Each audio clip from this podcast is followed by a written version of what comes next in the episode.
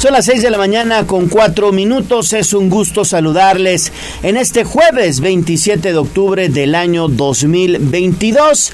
Y acá en la patrona de la radio, en Tribuna Matutina, estamos listos para presentarles toda esta información de Puebla, México y también del mundo durante tres horas continuas, desde ahorita y hasta las nueve de la mañana. Y es un gusto saludar en esta mesa de trabajo a mi compañera y amiga Alejandra Bautista. Ale, ¿cómo estás? Qué gusto saludarte. Muy bien, Gallo, muy buenos días. Saludamos con mucho gusto a quienes están pendientes de la 95.5 de FM. Hoy amanecimos con dos temblores muy leves, pero bueno, el Sismológico Nacional compartió la información a través de sus redes sociales y obviamente pasados por agua.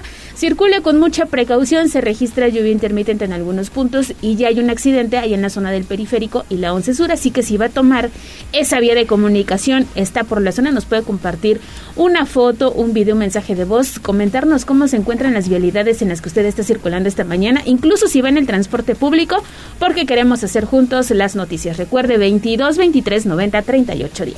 Así es, tenemos ya líneas de comunicación también abiertas para usted, incluso vía telefónica al 242 1312. Y bien lo decía la voz de los poblanos, ya está lloviendo en algunos puntos, así que salgan ustedes bien abrigados, no olviden el paraguas y también los impermeables. Así que cuando son las 6 de la mañana con 6 minutos, iniciamos con la información. Instagram Tribuna Noticias. Mi ciudad es la cuna de un niño dormido.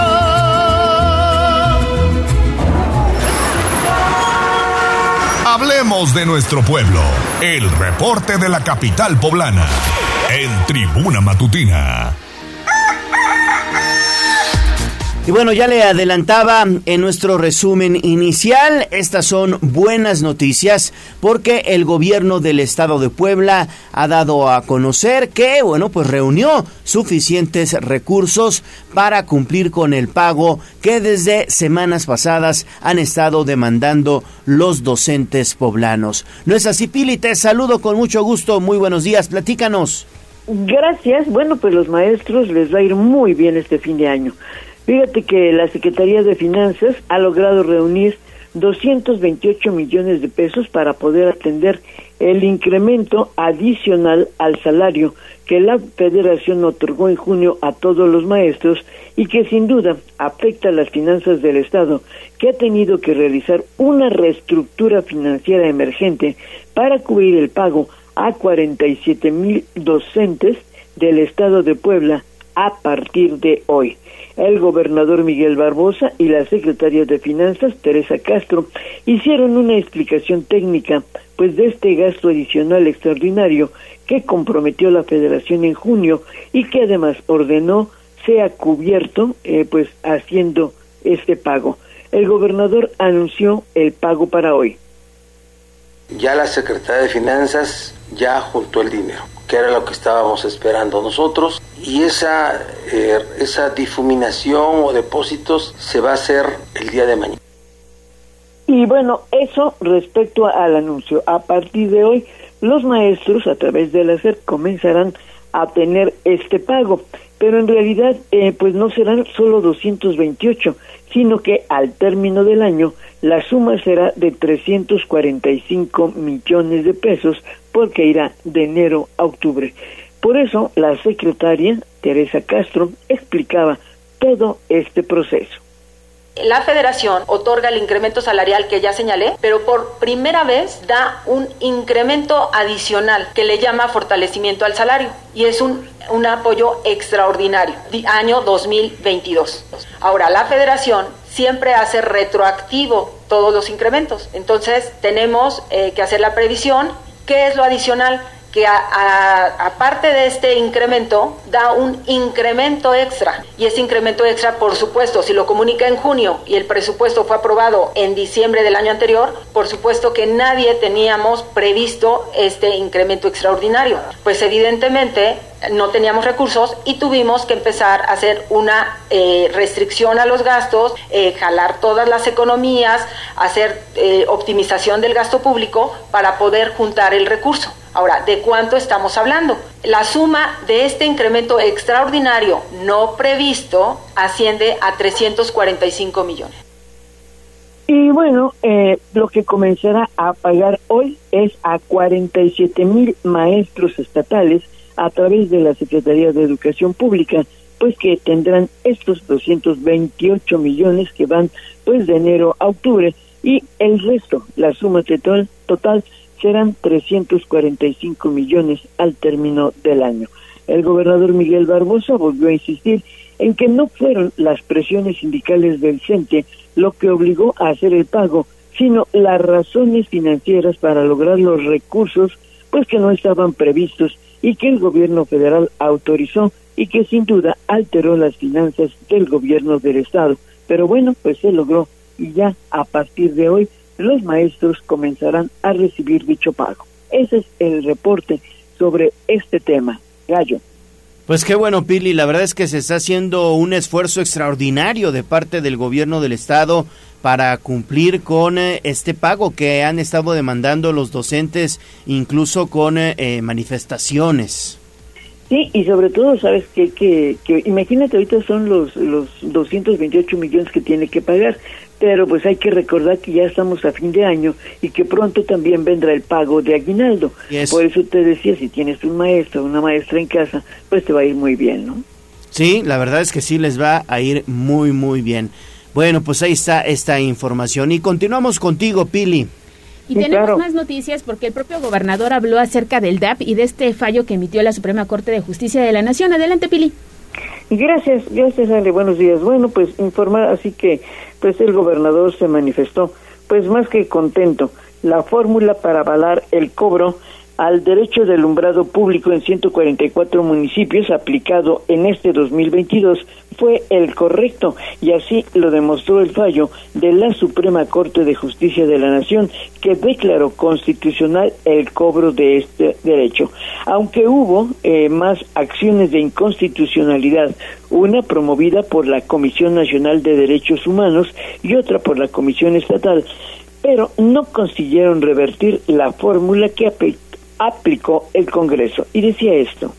Lo que ayer se resolvió es, en una sentencia, cinco acciones de inconstitucionalidad, dos de las cuales se referían a las promovidas por Comisión Nacional de Derechos Humanos y Comisión Estatal de Derechos Humanos. La fórmula que aplicó el Congreso fue declarada por la Corte Constitucional por ocho votos contra tres votos. Ocho a favor, tres en contra. Entonces eso es lo que se resolvió ayer. ¿De acuerdo? ¿Sí? Se cuidó mucho esa fórmula y el Congreso fue muy cuidadoso, tuvo asesores muy importantes de nivel nacional para no cometer pues equivocaciones, ¿no? Porque la fórmula es esa. Las fórmulas otras son violatorias de derechos humanos, que en este caso no es un impuesto, es un derecho. Y bueno, en el caso del Ayuntamiento de Puebla, que presentó otra fórmula, no se ajustó a la propuesta del Congreso y también promovió una acción de inconstitucionalidad que aún no resuelve la Corte. El cobro del DAP no lo pudieron aplicar este año los ayuntamientos de Puebla, de San Andrés y de San Pedro Cholula. Ahora, para el 2023, pues todos los ayuntamientos podrán hacer su solicitud al derecho al DAP a través de sus proyectos de leyes de ingresos. De eso se habló ayer, este gallo.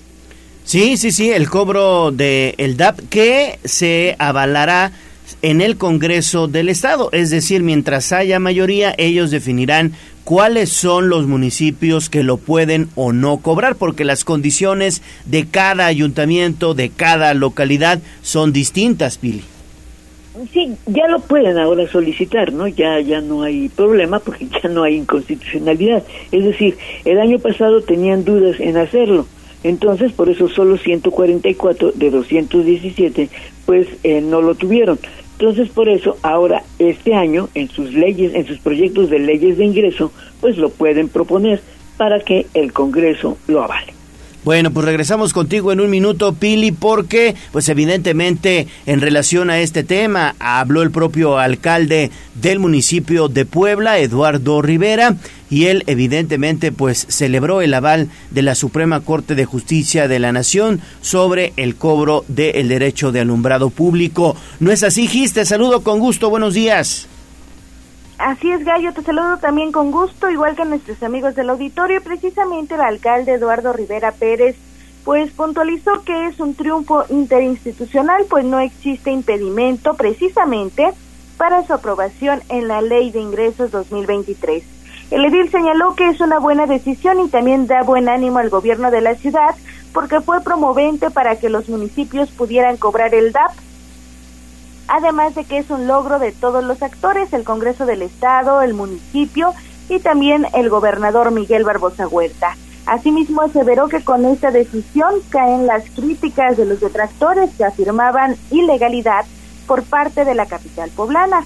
Pero escuchamos parte de su mensaje el derecho de alumbrado público. Con la decisión que tomó ayer la Suprema Corte de Justicia de la Nación, ¿sí? por una controversia que presentó la Comisión Nacional de Derechos Humanos, se determina que la fórmula aprobada en todas las leyes de ingresos del municipio de Puebla, de todos los ayuntamientos, incluyendo el de gobierno de la capital, es una ley constitucional, es un derecho y no un impuesto. Y también no es nada nuevo, como lo había dicho, sino es algo que se venía aplicando. Y esto lo digo por algunos detractores que hubo respecto al tema que aquí comento. Así que, sin excepción, es un triunfo de todos los diputados del Congreso del Estado, del gobernador y de todos los presidentes municipales que aprobamos esta, este derecho dentro de nuestra ley de ingresos. Rivera Pérez dejó en claro que no existe algún impedimento para que en futuras decisiones pues se pueda aprobar en el legislativo, mientras que esperan la definición de la controversia del municipio de Puebla. Sin embargo, dijo que la determinación es clara al declarar que sí pueden cobrar el DAP. El reporte. Información precisamente, Gis, contigo. Continuamos, son las 6 de la mañana con 16 minutos. Van a seguir los operativos contra los vendedores informales. Así está, esto lo aseveró el alcalde también Eduardo Rivera Pérez al dejar en claro que no se ejerció violencia contra una vendedora. Sin embargo, está en su derecho de interponer las denuncias que considere pertinentes. Luego de que esta mujer denunció presuntas agresiones de elementos de vía pública durante un decomiso en la calle 5 Norte, el edil explicó que dicha persona se subió a la camioneta en movimiento de la Secretaría de Gobernación y provocó el incidente, de ahí que negó agresiones en su contra. Señaló que cuando la autoridad entra es fácil sacar argumentos de defensa. Por ello invitó a las personas a retirarse del primer cuadro de la ciudad porque reiteró que está prohibida la venta en las calles. Escuchemos. Es absolutamente falso lo que esta versión se maneja. Lo que ha hecho el gobierno de la ciudad, y he sido muy claro, es que tenemos que respetar pues, los reglamentos y el orden que hemos, eh, pues solamente que estén las leyes, ni siquiera que hemos establecido nosotros como alcaldes, eh, en su caso como equipo de gobierno. Hay que respetar el Coremún y hay que respetar los reglamentos. En el centro histórico no está permitido el tema de venta de productos, el ambulantaje. Y lo que sucedió de lo que me comentas es que al momento de retirar la mercancía, que por supuesto esos operativos serán permanentes, ¿sí? la persona que tú señalas quiso subirse a la camioneta para retirar la mercancía y como la camioneta iba en movimiento, ella misma propició esta situación. Rivera Pérez manifestó que aunque son muy pocas personas las que insisten en comercializar en vía pública, no dejarán de seguir implementando estos operativos debido a que forman parte de las principales peticiones de las y los poblanos. El reporte. Perfecto, Gis, muchísimas gracias. Y vamos a regresar con Pili porque vamos a abordar este otro fenómeno. Los taxis pirata que vemos a lo largo del periférico ecológico, es decir, de oriente a poniente, cada vez son más. Ustedes los pueden observar durante las primeras horas de todos los días, cómo se convierten incluso en unidades colectivas. De eso habló ayer también el gobernador Pili. ¿Qué dijo? Pues mira, a pesar de las acciones para combatir el transporte pirata en el periférico ecológico, no se ha podido erradicar porque muchos de los operadores han mostrado incluso que tenían autorización de Alberto Vivas, un funcionario que estuvo en la Secretaría de Movilidad y Transporte en pasadas administraciones, que primero dieron concesión al transporte a una empresa de la Ciudad de México que es la que opera los autobuses. Segunda, la otra acción para complementar el servicio, pues fue dar luz verde a estos taxis piratas que ahora se han convertido en un serio problema, reveló el gobernador Miguel Barbosa ayer. Pensar con puros taxis, con puros transportes de público piratas. Ese señor Vivas, que a la hora de firmar las concesiones no firmó ninguna él, firmaban sus subalternos. Ellos son los que otorgaron los todos los, no permisos, les permitieron instalar taxis piratas que ya se volvieron una banda de delincuentes. Ahí está la realidad, ese no es un fenómeno de ahorita. Se hacen permanentemente redadas contra los vehículos de transporte piratas. Y bueno, eso habrá de continuar, aunque también reconoció que, bueno, pues a veces lamentablemente este servicio, ante la insuficiencia de transporte, pues se hace necesario, pero seguirá el combate, pues a este tipo, pues de transporte irregular que funciona, como tú lo mencionabas al inicio, pues que funciona de manera constante ahí en el periférico. Ese es el reporte, Gallo, sobre este tema. Perfecto, Pili, muchísimas gracias. Son, fíjate, unidades que están prácticamente en varias zonas ya a, a, lo largo del periférico ecológico. Y te quiero decir una cosa, tienen ya a sus clientes o clientas, ¿no? Sus pasajeros, sus usuarios. Cuando llega el, el operativo de Secretaría de Movilidad y Transporte dicen, no, ¿por qué? Si es mi primo, si es mi hermano, él me está haciendo este favor de llevarme con mis compañeros de la chamba, ¿Por qué lo van a detener? O sea, ya están bien organizados, pero la situación es que incluso se han registrado accidentes y luego no responden porque muchos de estos taxis pues tampoco tienen seguro. Sí, eso es un problema eh, que yo creo que tiene muchas aristas porque entonces nos quejamos pero lo utilizamos porque además es mucho más barato. Mucha gente lo, lo aprovecha. Es colectivo, ¿no? Porque entonces se reúnen varios, hacen su, su vaquita y llegan mucho más rápido que a lo mejor se abordaran una ruta del transporte público porque todos van al mismo destino. Sí. ¿No? Pero sí, entonces tenemos este problema. En caso de un accidente, ¿quién te va a responder? Y ya ¿Quién pasado, se va a hacer ¿eh? cargo? Sí, y bueno, pues le, está entrando el gobernador, ahí está la declaración que dio el día de ayer en la conferencia matutina, los hemos visto sobre todo como tú bien decías, allá en la zona del periférico y la 11 Sur, que es la lateral en donde a veces se colocan o incluso enfrente donde hay una famosa plaza comercial. Bueno, pues ahí está esta situación bien complicada, por cierto. Bueno, son las 6 de la mañana con 22 minutos, vamos a pausa, regresamos con más, que no se le haga tarde, estamos iniciando Tribuna Matutina. Vamos a un corte comercial y regresamos en menos de lo que canta un gallo. 95.5 FM y 12.50 AM. La patrona del popular mexicano, la magnífica. Seguimos con el gallo de la radio. Twitter, arroba tribuna vigila. Ya empezó el chipi chipi. Son las 6 de la mañana con 25 minutos exactamente. Ya empezó el chipichipi en algunos puntos de Puebla y la zona conurbada. David Becerra, ¿cómo estás? Te saludo con gusto. Muy buenos días. ¿Por dónde andas? Mi querido Gallo, excelente jueves. Estamos en la zona del periférico ecológico a la altura de la 11 Sur y es que en todo el sur de la ciudad, a partir de Avenida Carmelitas un poco antes, ya se notaba que ha llovido y llovió bastante fuerte durante la madrugada pues el periférico se encuentra totalmente mojado, hay encharcamientos, entonces tomarlo en cuenta para la gente que vaya a circular por la zona, porque bueno, ya sabemos que debido a estas condiciones de pronto el pavimento puede llegar a ponerse pues resbaloso. Incluso ya lo reportaban más temprano en la mañana que había habido un incidente, un incidente entre dos vehículos particulares precisamente en el bajo puente de la avenida Carmelitas a la altura del periférico. Sin embargo, ya nos dimos a la tarea de acudir al lugar y ya se han retirado estos vehículos que reportaban más temprano. Gallo, entonces para tomarlo muy en cuenta, sobre todo, pues siempre le hago la recomendación a los motociclistas, que son los más, pues... Eh, vulnerables. Eh, vulnerables, exactamente, a estas condiciones climatológicas. Gallo, esa es la información. Sí, sí, sí, hay que salir muy bien tapaditos, eh, obviamente traer el paraguas a la mano, el impermeable, para que, bueno, pues no, no nos mojemos esta mañana porque seguirá lloviendo y también pues bajará la temperatura. En un momento más tendremos el pronóstico del clima. Así es, y cuidado con los baches también, David, porque no se ven, están llenos de agua.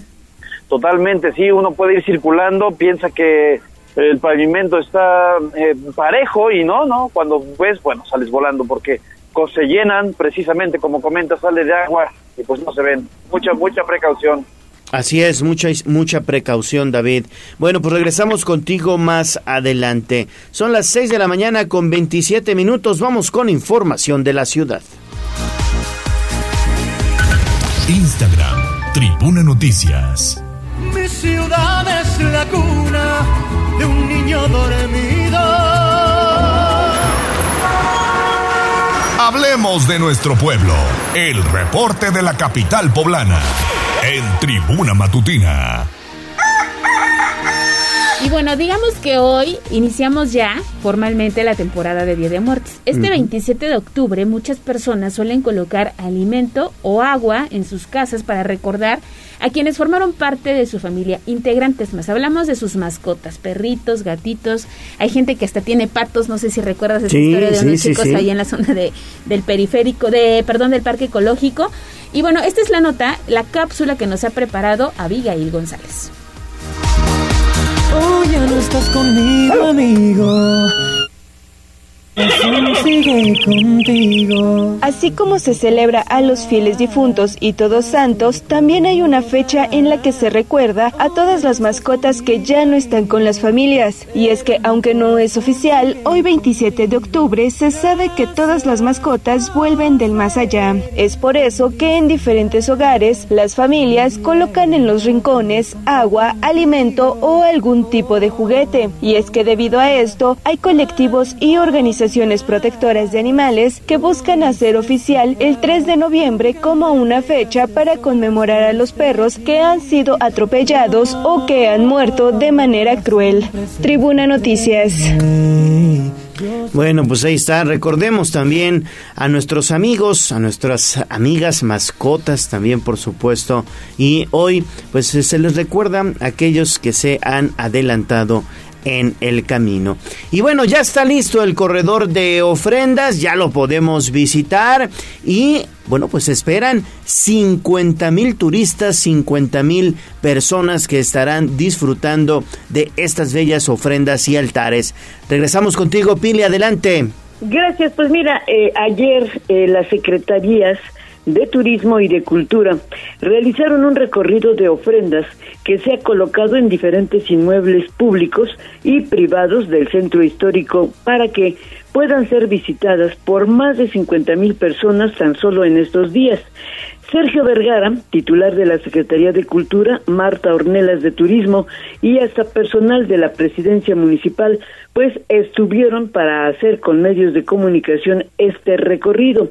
Eh, empezaron naturalmente por Casas de Cultura, pero ahí también pues eh, llegó el presidente municipal de Zacatlán, José Luis Márquez, quien bueno, a su vez anunció la celebración pues de tres importantes festivales. Ayer ya adelantábamos pues el tema de la Catrina de Panes y bueno, simplemente lo confirmó José Luis Márquez en este recorrido pues de ofrendas y que ahora nos invita también a Zacatlán. Dijo esto. Eh, la, la, comprende del día 28 de octubre al día 22 de noviembre. Iniciamos el 28 de octubre esta Feria de Muertos y concluye el 22 de noviembre con el Festival de la Sidra. Eh, durante esta temporada tenemos ya una ocupación hotelera en los fines de semana ya casi del 100%. Lo que hoy nosotros eh, estamos buscando en esta nueva, en esta Feria de, de Muertos, queremos nosotros hacer conjuntamente con los panaderos aquí presentes eh, una Catrina eh, de más de 5.600 eh, panes fue el año pasado. Este año superaremos ese número con pan de queso, pero la hemos registrado en un récord Guinness. Y bueno, pues eso va a ser lo sensacional. La gran Catrina eh, integrada por piezas de pan de Zacatlán. Así que bueno, pues es otra invitación más para que eh, se pueda festejar en Puebla pues la fiesta de los muertos, no solamente aquí en la capital, sino también en el interior del estado, como puede ser Zacatlán o Huaquechula. Ayer, te repito, en este recorrido hecho por los funcionarios de cultura y de turismo, bueno, pues esa era la invitación a que no solamente en Puebla se quede, sino que la gente también pueda ir al interior del estado, como es el caso de Huaquechula, Atlisco y otros municipios que también tienen fiestas formidables. Así es, así es, Pini. La verdad es que hay que aprovechar todo esto que nos brinda los días de muertos, que bueno, pues es una, una tradición 100% mexicana. Gracias, Pili. Y bueno, de esta información que nos presenta Pili, nos regresamos a Puebla Capital con Gisela Telles, porque el día de ayer se llevó a cabo la inauguración ya de este festival La Muerte es un Sueño, que regresa por las calles de la ciudad. Oye, se antoja muy espectacular este evento, Gis. Buenos días otra vez. Así es, Ale, te saludo de nueva cuenta, igual que a nuestros amigos del auditorio, y precisamente pues ayer ya se inauguró este festival con un total de 100 actividades, entre ellas de teatro, danza y talleres que se llevará a cabo desde este miércoles 26 de octubre y hasta el 6 de noviembre, para que el arte, la cultura, la tradición y el patrimonio estén en cada rincón de la ciudad. Esto lo puntualizó el alcalde Eduardo Rivera Pérez al inaugurar precisamente la edición número 15 de este festival, La Muerte es un Sueño. Durante el evento que se realizó en el Zócalo de la capital poblana, el edil destacó que hoy más que nunca en un México desafortunadamente de violencia y problemas de inseguridad, se debe abonar al arte y la cultura. De ahí que las actividades se desarrollarán en diversos puntos y de manera gratuita. Indicó que el programa se encuentra disponible en la página de internet pueblacapital.gov.mx, así como en las redes sociales del IMAC, en Twitter como Instituto Municipal de Arte y Cultura y en Facebook como IMAC. Pero escuchemos parte de lo que mencionaba.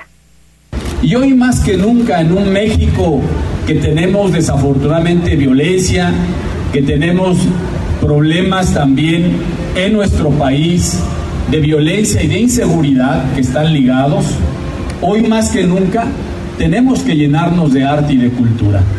Y por eso este gobierno y esta área encabezada por Fabián, junto con el área también de turismo, en donde también encabeza Ale Cañedo, estamos haciendo este gran esfuerzo para poder tener este tipo de exposiciones. Por eso se inició este recorrido metropolitano de ofrendas y por eso estamos inaugurando este festival. En el uso de la palabra, Fabián Valdivia Pérez, director del Instituto Municipal de Arte y Cultura, aseveró que en Puebla el arte evoluciona y busca otros caminos. Por ello subrayó la importancia de todas las actividades, entre otras la exposición de cráneos intervenidos por artistas locales, misma que se encuentra en la Plaza de Armas. La información. Perfecto. Bueno, pues ahí está la información. Ayer tuvimos en este estudio precisamente al director del Instituto Municipal de Arte y Cultura de Puebla, Fabián Valdivia, y ya nos brindaba detalles de todos estos eventos que se estarán realizando con motivo de este festival La Muerte es un sueño. Y bueno, estamos ya viendo y también oliendo la flor de cempasúchil que es característica de estos días y que se coloca principalmente en las ofrendas y los altares. Pero ¿sabía usted que tiene otros usos esta, esta flor de cempasúchil? Ya lo adelantábamos ayer, Ale. Pulque decías, ¿no? Curadito. curadito. de pulque, también hemos visto, lo decía Pili, paletas helados, ¿En qué otra cosa? Bueno, en la comida hay gente que le pone los También, sí, sí, sí, y a lo mejor lo pruebas con algún otro ingrediente. ¿Qué más? Cerveza artesanal. De flor de cempasúchil. Bueno, pues Andrea Lezama investigó. Vamos, vamos a escuchar esta nota.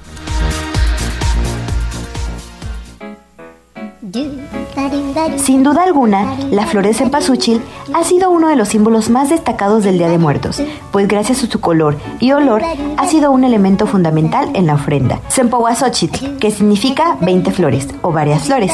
Sin embargo, esta flor no solo cumple con este papel importante, sino también se han descubierto a lo largo de los años otras funciones de la misma, como por ejemplo usos medicinales, principalmente en té, para el tratamiento de padecimientos digestivos, fiebre e inclusive para enfermedades respiratorias. Por otro lado, esta flor se ha utilizado como colorante natural, pues su color es tan fuerte que puede llegar a teñir objetos, prendas y hasta alimentos, sin olvidar que también es indispensable como materia prima y complementaria de cervezas artesanales, pulque y bebidas de temporada. Asimismo, se ha usado como complemento de alimentos, principalmente en postres como pasteles, paletas y dulces en los cuales se hace presente, brindando un toque y sabor especial. Cabe destacar que el estado de Puebla ocupa el primer lugar en producción de esta flor, pues sus usos ha llegado a destacar por todo el país. ¿Y, tú, qué otros usos conoces de esta flor tan espectacular? Para Tribuna Vigila, Andrea Lezama. Bueno, pues ahí está, ya lo decíamos. Qué bueno que se le dé otro uso a esta flor porque bueno pues muchas personas eh, en, en, años anteriores pues nada más se utilizaba para pues para los altares pero se le puede dar otro uso y bueno pues reutilizarla. Exactamente no y eso también genera más derrama económica para la gente que se dedica a su producción y en el que Puebla sin duda destaca. Ya le hemos presentado las notas de Liliana Tecpenecatl sobre este tema. Y vamos con más porque pues algunas personas, Ale, amigos radioescuchas, pues eh, aprovechan esta temporada para algunos eh, ritos, digamos, o santería y adoptan mascotas color negro o color blanco, ¿verdad? Exactamente, y Andrea Lezama se dio a la tarea de buscar ATAC, es una organización que precisamente ayuda a los perritos, les busca un hogar pero es una protectora de animales. Hablamos de perritos, de gatitos y demás. Ha tenido una labor importante en Puebla y si te parece vamos a escuchar qué fue lo que le dijeron a Andrea Lezama. Escuchemos. Los rituales han sido un acto que se ha realizado desde hace muchos años, mismos que son practicados principalmente en los meses de octubre y noviembre. Asimismo, es importante hacer hincapié que en la mayoría de estos rituales se ocupan animales de color negro o blanco, los cuales son esclavizados y finalmente utilizados para estos actos tan crueles. Em, en este momento en el que México el tema de Halloween pues se usa mucha mercadotecnia, se habla de muchas cuestiones de fantasía y todo, en el que se acentúen los, los, actos de crueldad, nosotros siempre hacemos hincapié que la adopción debe hacerse de acuerdo a protocolos que indican las legislaciones. Es por ello que se recomienda no dar en adopción a estos animales en estos meses. Una realidad en el que los perritos por su color sean seleccionados para algún tipo de ritual. Eso creo que no podemos este, taparnos los ojos, es algo real, y, pero lo que sí es que solamente lo que es eh, esta, esta temporada, eh, estas fechas, no solamente se hacen rituales en esta época, se hacen todo el tiempo pues las asociaciones protectoras de animales y los proteccionistas particulares advierten sobre esperar a que pasen estas fechas para dar a los gatos y perros en adopción esterilízalo. Hay que generar un buen filtro de adopción en el que se tenga la garantía de que el perrito o el gatito va a tener una vida digna y llena de amor. Una buena casa, una familia adecuada para cada uno de ellos. Y, si quieren ustedes, les podemos apoyar, darles orientación eh, gratuita en, Facebook, diagonal eh, con todo gusto. Entonces creo que tenemos que sumar esfuerzos toda la ciudadanía, siempre en beneficio de los animales. Para Tribuna Vigila, Andrea Lezama.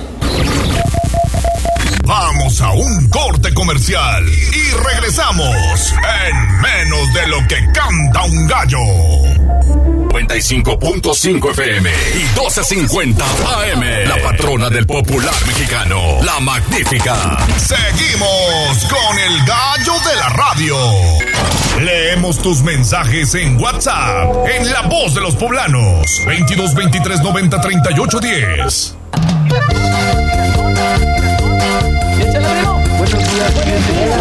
Esta es la voz de los poblanos. En Tribuna Matutina también te escuchamos.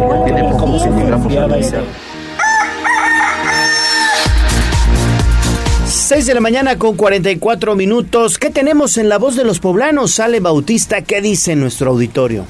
Tenemos ya mensajitos al 22 23 90 38 10. La terminación 58 17 nos dice: Muy buenos días al mejor noticiario de la mañana. Gracias. Un saludo a Leo Torija y Ale Bautista. Si me podrían apuntar para la rifa. Supongo que se refiere a el pastel que obsequiamos todos los días. El pastel, o también recuerden que más adelante tendremos estudios de mastografía. Así es, esté pendiente de la dinámica que le daremos a conocer en unos minutos más. También fíjate que la terminación 4858 nos comparte varias fotografías y nos dice, durante la madrugada se realizó un desmantelamiento de un anuncio sobre Circuito Juan Pablo II entre la 22 y 24 Sur.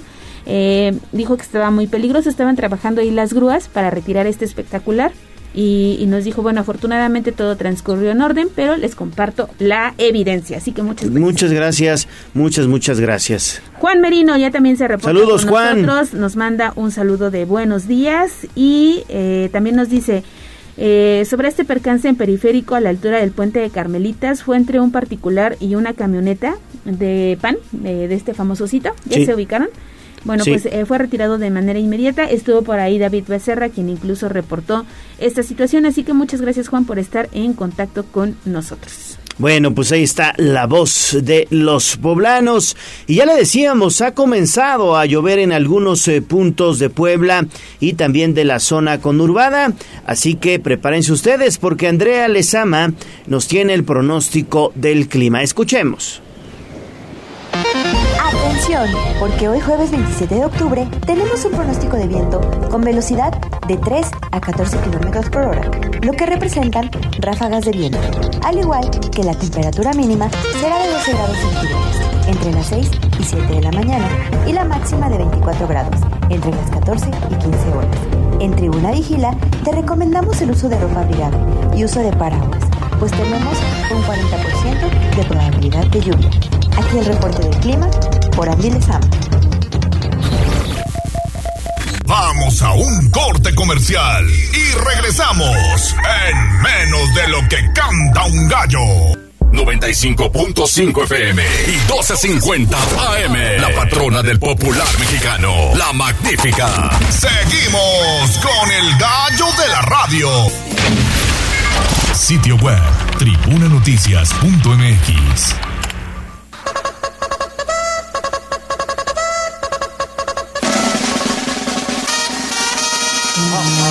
más allá del pueblo y la zona conurbada. ¿Qué pasa en nuestras localidades vecinas? En Tribuna Matutina. Son las 6 de la mañana con 49 minutos. Gracias a nuestros amigos radioescuchas que están en contacto con nosotros y que aparte nos alegran la mañana. A ver, me mandaron este chiste. Dice por acá, ¿qué te dijo el doctor? Contesta la persona rotura de los músculos isquiotibiales, dice, esguince. ¿Cuál? Isquiotibiales, si no estoy mal. Ah, bueno, y reinicio mi chiste.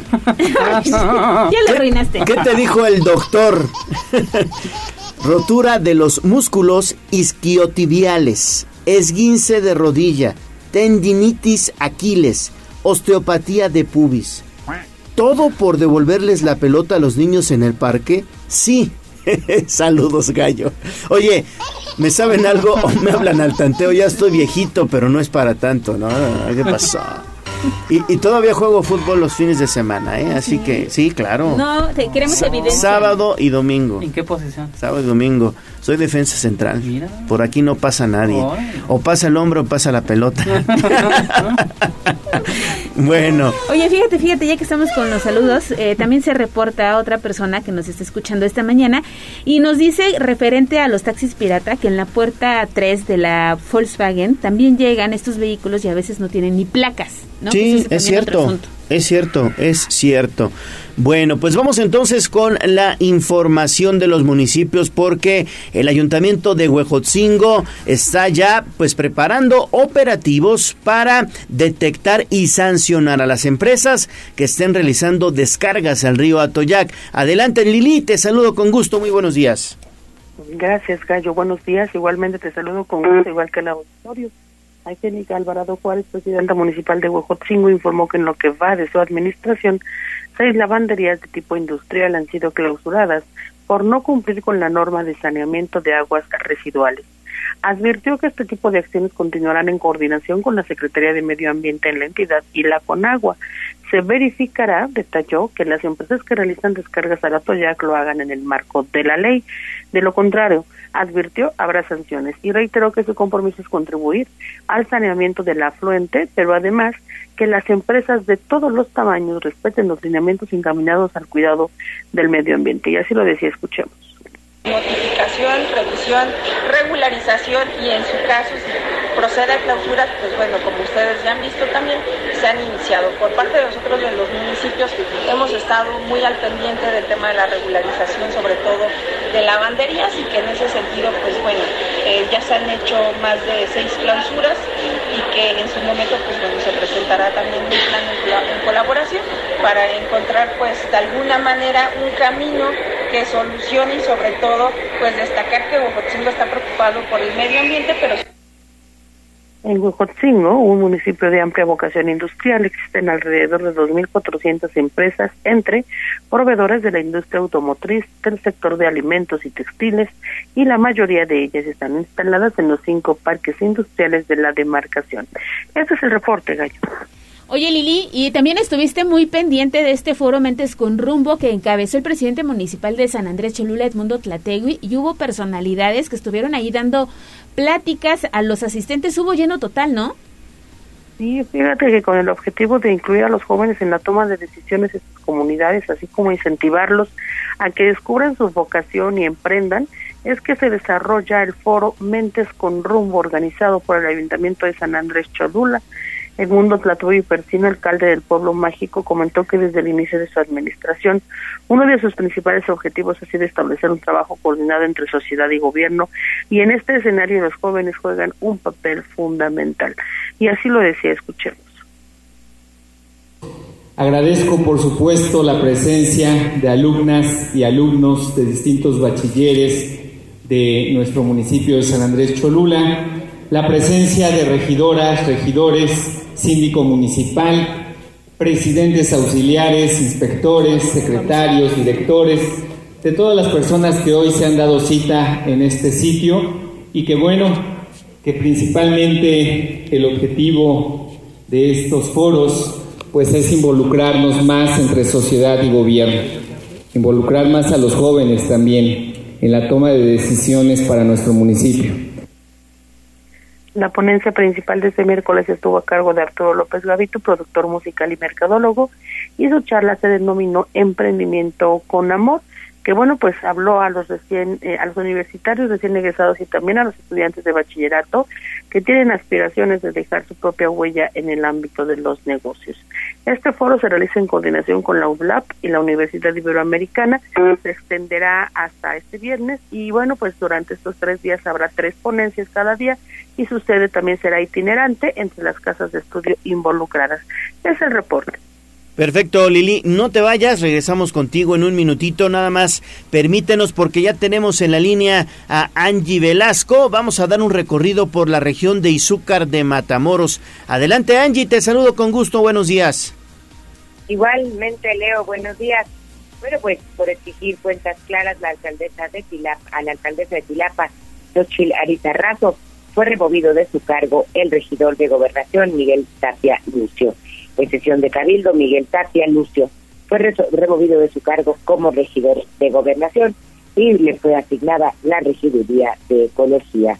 Tapia Lucio, el 24 de octubre pasado, en un oficio dirigido al tesorero municipal Silvano Rodríguez Flores, solicitó la documentación de gastos realizados por la tesorería los meses de octubre a diciembre de 2021 y de enero a septiembre del 2022. Regidores del Ayuntamiento de Dilapa que pidieron el anonimato indicaron que esta medida de cambio de regiduría fue como castigo hacia Miguel Tapia, lució por, eh, por exigir cuentas a la alcaldesa, quien hasta el momento se niega a entregar estados financieros del ayuntamiento. Por otra parte, cumple Irene Olea compromiso de campaña en San Juan Raboso. La palabra empeñada se cumple señaló la presidenta municipal de Izúcar de Matamoros, Irene Olea Torres, durante la inauguración de la construcción de concreto hidráulico de la calle Camino Real de San Juan Raboso. La le explicó que desde campaña recorrió las calles de esta junta auxiliar en donde los vecinos solicitaron la pavimentación de este camino, por lo que asumió el compromiso de pavimentarla y este día la entregó y cumplió su palabra. Durante el protocolo de inauguración, Irene Olea detalló que la obra hecha en este punto del municipio tiene una garantía de un año, por lo que la empresa constructora tiene la obligación de solventar los vicios ocultos que se pudieran generar. La edil aseguró que su gobierno trabaja de la mano con las autoridades auxiliares, los comités de la Contraloría Social y con los vecinos para entregar obras duraderas y de calidad. En el evento estuvieron presentes los, los inspectores y además la presidenta reconoció y agradeció al inspector de San Juan Raboso el compromiso para realizar la obra. La inversión de esta obra fue de 2.673.000. Los trabajos comprenden la pavimentación de concreto hidráulico, guarniciones, construcción de tubería para agua potable y drenaje, conexiones y registros domiciliarios. Esto fue en beneficio de los habitantes del lugar, pero además de quienes acuden a las clínicas de salud y a la unidad deportiva de otras comunidades. Y también ya para finalizar, ayer se inauguró aquí en Izúcar de Matamoros la, venta de temporada en la calle Benito Juárez. Esto con el objetivo de apoyar a los comerciantes locales.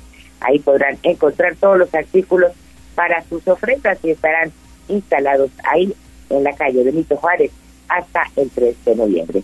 Mi reporte, gracias. Sanji, gracias, que tengas un excelente día. Y de Izúcar de Matamoros regresamos al pueblo mágico de San Andrés Cholula porque ya se está preparando el paquete de obras para el 2023. Ya lo había dicho el presidente municipal en este espacio, obras importantes para esta demarcación. ¿De qué se trata, Lili? Buenos días otra vez. Gracias, Ale. Pues fíjate, una segunda subcomisaría Obras viales e infraestructura educativa son parte de los proyectos que integra la Bolsa de Obras Públicas que el Ayuntamiento de San Andrés Cholula pretende ejecutar durante el 2023. El Mundo Tlateo y Persino, presidente municipal del Pueblo Mágico, indicó que se estima que la bolsa total de recursos a destinar para esta infraestructura en el próximo año va a rebasar los 65 millones de pesos, ya que este monto tan solo es lo que se ha calculado podrá invertirse pues justamente en una de estas obras. Y es que entre las que se van a realizar destacan la subcomisaría de San Bernardino Tlaxcalancingo, la radial de San Antonio Cacalotepec, un centro de asistencia infantil comunitario, un CAIC, esto en San Luis Yocan, y una estancia infantil que se va a construir en la cabecera municipal. Sobre la subcomisaría hay que recordar que la meta de su administración es construir cuatro a lo largo del trienio y bueno, por lo pronto detalló que la adquisición del predio ya fue autorizada por el Cabildo. En el caso de la radial adelantó que se trata de una obra complicada. No obstante, se realizará porque, bueno, pues hay que mejorar la movilidad, pero sobre todo hay que detonar el crecimiento y desarrollo de esta zona y bueno, pues estimó que la inversión alcance los 65 millones de pesos. Es posible que la obra arranque para marzo del 2023. Este es el reporte. Perfecto, Lili. Oye, y de San Andrés vamos a San Pedro Cholula. Aprobaron ya la ley de ingresos 2023 que será enviada al legislativo. Sí, pues por unanimidad de sus integrantes, el Cabildo de San Pedro Cholula aprobó la iniciativa de ley de ingresos del municipio para el ejercicio fiscal 2023. El documento será enviado al Congreso del Estado en los próximos días para su aprobación. Y eh, bueno, pues entre los puntos a destacar de la ley se encuentra la regulación de los conceptos por los cuales el ayuntamiento percibe ingresos, la aprobación por unanimidad de la iniciativa de la zonificación catastral y de valores unitarios de suelos urbanos y rústicos, así como los valores catastrales de construcción por metro cuadrado. Y en este sentido, durante la sesión extraordinaria de Cabildo se destacó la labor profesional de la Tesorería Municipal y las áreas que la integran, porque gracias a la organización de las distintas mesas de trabajo con los involucrados, pues se lograron construir diferentes acuerdos. Asimismo, la propuesta de ley de ingresos para el 2023 da certeza a los ciudadanos del cobro de los impuestos, derechos y productos a los que están sujetos en la solicitud de sus diferentes trámites. Esta es la información. Perfectísimo. Gracias, gracias, eh, Lili. Y vámonos entonces hasta la región de Tehuacán. Así es, porque está listo Servando Medina con todo el reporte de lo que ha pasado en esta zona en las últimas horas. Adelante, Servando, muy buenos días. ¿Qué tal, Gallo? Ale Bautista, buen día. Oiga, pues con la intención de crear conciencia en la población de Tehuacán acerca de la pérdida del interés por vivir, siendo el suicidio una de las temáticas principales de la puesta en escena Lamentos del Purgatorio ya que esta tendencia ha ido al alza durante este 2022. La puesta en escena será los días 5, 12, 19 y 26 de noviembre en el Teatro La Terraza, ubicado aquí en Tehuacán sobre la calle 4 Sur, entre la 1 y la 3 Poniente. En ese sentido, Miguel Campos Solano, Blanca Margarita Santiago y Leticia Alvarado, encargados de dicho espectáculo, coincidieron que será una obra multifacética, puesto que pondrán en marcha actuaciones e interpretaciones de bailables como La Bruja, originaria del estado de Veracruz, así como también canciones características del Istmo de Tehuantepec, tal como La Martiniana, La Sandunga y La Llorona, ya que van de la mano con el contenido de la puesta en escena.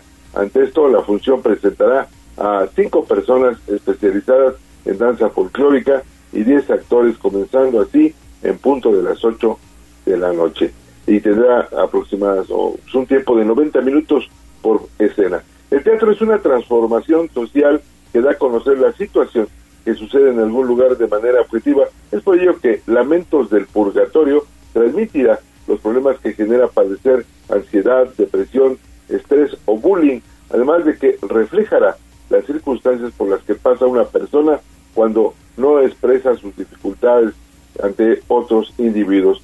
Es importante mencionar que la obra teatral es reflexiva del género suspenso, pero tendrá toques de comedia, puesto que su mensaje es transmitir la pérdida de interés que han tenido las personas por vivir. Sin embargo, será apta para adolescentes y adultos, además de que existirá un cupo limitado para 40 individuos. Por otra parte, les comento que luego del primer corte de la flor de cempasúchil en la zona de Tehuacán, comerciantes reportaron que su costo se elevó hasta un 100% y prevén que el costo de la flor eh, de pavo o terciopelo tendrá el mismo incremento. Detallaron que de acuerdo a los productores de esta flor de temporada, los factores que motivaron el alza en su precio en comparación con el año pasado es que se tuvo baja producción debido a que muchos campesinos decidieron no sembrar sus parcelas, además por los costos que representaba el cultivo de estas. Comerciantes de la flor de cempasúchil indicaron que aun cuando este año se tuvo una producción buena. Al no sembrarse mucho, provocó que su costo incrementara, pues la maleta, así como le llaman a un hato de flor, costará entre, de costar, perdón, entre 100 y 150 pesos, actualmente la están adquiriendo entre 250 y 300 pesos. Es por eso que tan solo un manojito de este producto se vende en 20 pesos cuando en el 2021 era el costo de 10 pesos. Agregaron que será hoy jueves cuando les distribuyan la flor de terciopelo y en donde sabrán el costo que tendrá este año, pero consideran que por lo menos también aumentará un 50% más. Recalcaron que esperan realmente poder colocar toda la flor que adquirieron, pues hasta el momento las ventas han sido bajas y en donde la mayoría de personas solo preguntan el precio pero no la llevan, además de que tampoco la duración de la flor de cempasúchil pues es mucha. Comentaron que ahorita quien más adquiere esta flor pues son estudiantes de diversas instituciones educativas debido a que se las piden para la colocación de altares. Es por eso que compran por manojitos, pero esperan que a partir del 28 de octubre las ventas suban, ya que es cuando la ciudadanía empieza a colocar sus ofrendas en sus hogares. Otra situación que está afectando tanto a productores como a vendedores de temporada es la comercialización de flor de muerto de origen chino, pues indicaron que ahora el cempasúchil se está vendiendo en macetas pero es de semilla china. Esta flor se está vendiendo principalmente en viveros y distribuyen también ya en mercados. La diferencia es que no tiene el mismo color y el olor original, pero su costo es más barato. Hasta acá mi reporte y que tengan un excelente día. Perfecto, Servando, muchísimas gracias, que también tengas un excelente día. Pues ahí está, lo más importante que ha ocurrido en Tehuacán y todos los días aquí en este espacio, hacemos un recorrido por, digamos que todas las zonas importantes de la Mixteca y luego Tehuacán, y ya escuchó la información también de los municipios. Rápidamente tenemos un mensaje de la terminación 2388 que nos dice muy buenos días y escuchando este espacio desde la zona del Cente al sur de la ciudad.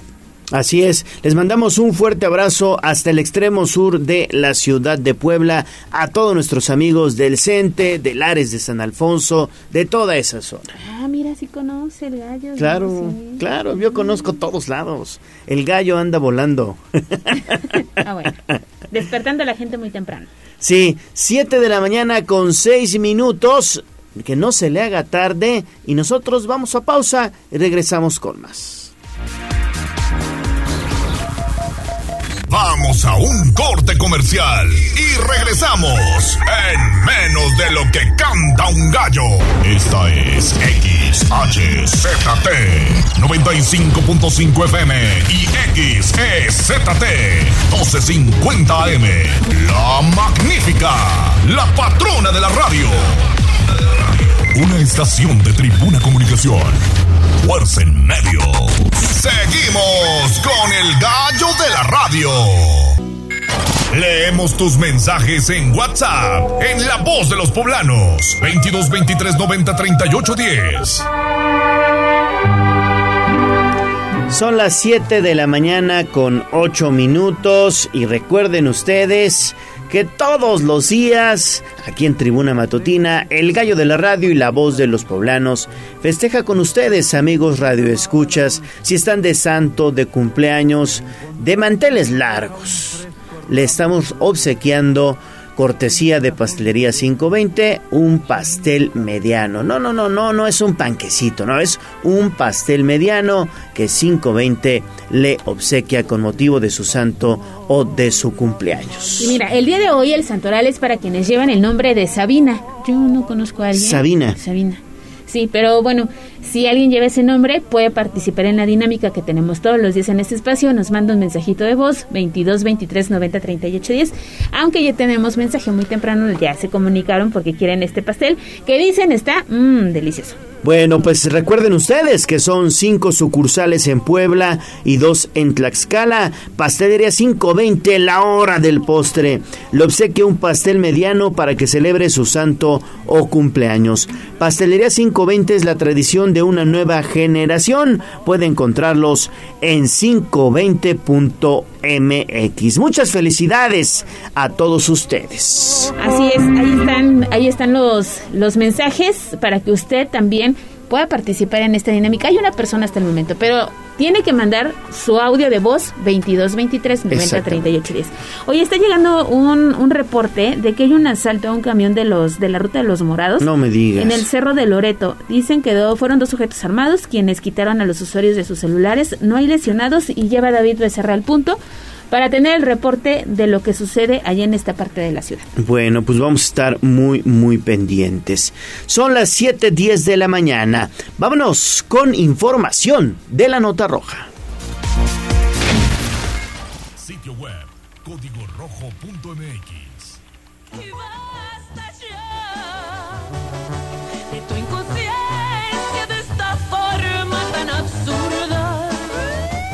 Desde la barrera, respeta la cinta de precaución y para bien la oreja. Comienza la nota roja en tribuna matutina. Bueno, pues estamos contigo, Daniel Jacome, porque una persona, un conductor aparentemente ebrio, chocó su camioneta contra una unidad de la flecha azul. ¿No es así, Daniel? ¿Cómo estás? Buenos días. ¿Qué tal, Gallo? Te saludo con gusto. Efectivamente, así ocurrió este martes por la noche. El chofer de una camioneta, quien se encontraba en estado de ebriedad, provocó el choque contra una unidad de la ruta Flecha Azul sobre la carretera federal Puebla-Tlaxcala, a la altura del Capulín. Sobre los hechos se indicó que aproximadamente a las 22 horas, la citada unidad particular tipo Voyager de color azul, en la que viajaban varios sujetos alcoholizados, invadió el carril contrario poco antes del puente del río Atoyac, tras lo cual ambos vehículos se impactaron dejando el saldo de al menos ocho personas heridas. Por lo anterior, al lugar se movilizaron paramédicos del Suma y de la Cruz Roja, quienes le brindaron los primeros auxilios a los afectados y trasladaron al Hospital de Traumatología y Ortopedia de la Secretaría de Salud a las personas que así lo requirieron. Asimismo, personal de la Guardia Nacional y agentes de tránsito municipal resguardaron el área mientras se realizaban los trabajos correspondientes para remover las unidades y se atendía a los afectados. Cabe destacar que al inspeccionar la camioneta tipo Voyager fueron encontradas varias latas de cerveza, por lo que se confirmó que los tripulantes iban consumiendo alcohol gallo. Oye, y en más información, Daniel, este hecho que llamó mucho la atención el día de antier, porque fueron detenidos cinco ladrones en la colonia México 68, incluso se registró ahí la detonación de armas de fuego y están circulando los videos de cómo los elementos policíacos se enfrentaron a estos ladrones en esta parte de la ciudad. Es correcto, Ali, te saludo con gusto. Así es, la Secretaría de Seguridad Ciudadana del municipio de Puebla logró la detención de tres hombres, una mujer, así como un joven menor de edad, por su probable participación en el robo de un vehículo, delitos contra la salud, portación de arma de fuego de uso exclusivo del Ejército y Fuerzas Armadas de México, así como privación ilegal de la libertad. Los detenidos son Armando, de 35 años, Sergio, de 32 años, Jesús, de 23 años, Paola, de 21 años y un adolescente de 17 policías municipales efectuaban un patrullaje sobre el Boulevard México 68 a la altura de la colonia Unidad Magisterial México 68 cuando una ciudadana solicitó detener a un grupo de personas aparentemente armadas, ya que momentos antes la habían despojado de forma violenta de un vehículo Chevrolet tipo Beat de color rojo, donde además viajaban dos menores de edad. Debido a lo anterior, los elementos se aproximaron a los probables responsables, quienes al notar la presencia de los efectivos intentaron huir a bordo de una camioneta Nissan tipo X-Trail de color negro. Durante la implementación del protocolo correspondiente, las fuerzas municipales hallaron un arma de fuego de uso exclusivo del ejército y dosis de cristal, por lo que procedieron a la detención de las cinco personas. Finalmente, los indiciados quedaron a disposición del agente del Ministerio Público para dar inicio a las investigaciones correspondientes. Ale. Perfecto, bueno, pues ahí está entonces esta situación. Y también, mi estimado Daniel, pues dan 27 años de prisión a Clemente. ¿Qué hizo? Así es, eh, al acreditar su responsabilidad en la comisión del delito de homicidio calificado, la Fiscalía General del Estado de Puebla obtuvo sentencia condenatoria contra Clemente el 29 de enero de 2008 en la localidad de Jicolapa, perteneciente al municipio de Zacatlán, se registró un altercado entre la esposa del Oxiso y la esposa del hoy sentenciado. Uno de los hombres trató de alejar a su pareja para evitar un conflicto mayor, sin embargo, Clemente le disparó por la espalda provocando su muerte. El responsable del hecho se mantuvo prófugo, sin embargo, en junio de 2020 fue capturado. Con las pruebas que recabó y presentó la Fiscalía de Puebla, el juez penal dictó sentencia de 27 años, 6 meses de prisión contra Clemente Gallo. Perfecto, mi estimado Daniel, seguimos con más. Así es, porque valieron a un inspector. Esto ocurrió en la zona de Izúcar de Matamoros, Daniel. Así es, sale un ex inspector del barrio de Los Reyes, perteneciente al municipio de Izúcar de Matamoros, fue víctima de asalto por parte de dos sujetos desconocidos, quienes lo valieron y se dieron a la fuga. Sobre los hechos, testigos afirmaron que el varón, quien respondía al nombre de Lucio, caminaba al lado de la carretera internacional a Oaxaca y al llegar a la altura de una tienda de conveniencia, fue interceptado por delincuentes quienes lo amagaron e intentaron despojar de sus pertenencias. Sin embargo, durante el atraco, el ex inspector fue herido de bala. Tras los hechos, los asaltantes abordaron un vehículo de color rojo y se retiraron del lugar. Sin embargo, metros adelante, los pobladores evitaron que el automóvil siguiera su camino, por lo que los sujetos descendieron de la unidad para huir a pie y dejaron abandonada, eh, bueno, pues la unidad vehicular. Por su parte, Lucio fue atendido por paramédicos, quienes luego de estabilizarlo lo trasladaron al Hospital General de Izúcar de Matamoros, donde su estado de salud hasta el momento se desconoce. Ale.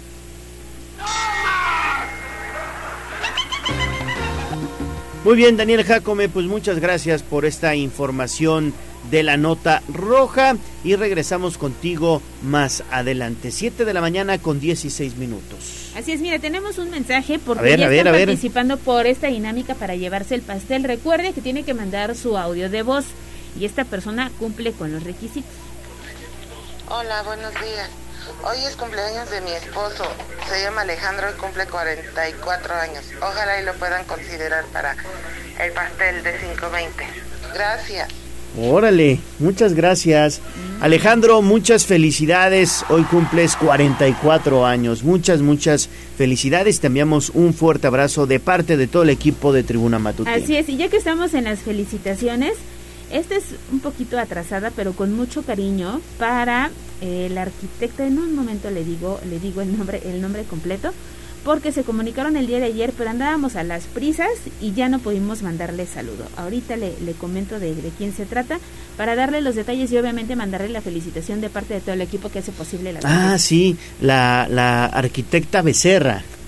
Fue, fue eh, quien, quien nos eh, mandaron un mensajito para felicitarla. Un poquito atrasado, porque de verdad es que a veces se nos carga un poquito la información y nos quedamos con algunas cosas en el tintero, pero le enviamos un fuerte, fuerte abrazo a la arquitecta Becerra de parte de todo el equipo de Tribuna Matutina, por supuesto también de eh, nuestro equipo de reporteros, del mismo David Becerra, que es nuestro reportero de campo. Muchas, muchas felicidades también. Para es Rosalba Becerra Gómez, quien el día de ayer estuvo de manteles largos. Un abrazo, esperamos que pues, se le haya pasado muy bien, festejando en familia.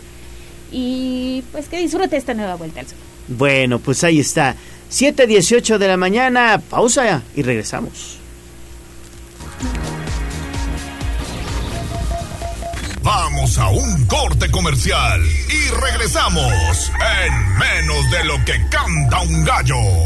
95.5 FM y 12.50 AM. La patrona del popular mexicano, la magnífica. Seguimos con el gallo de la radio.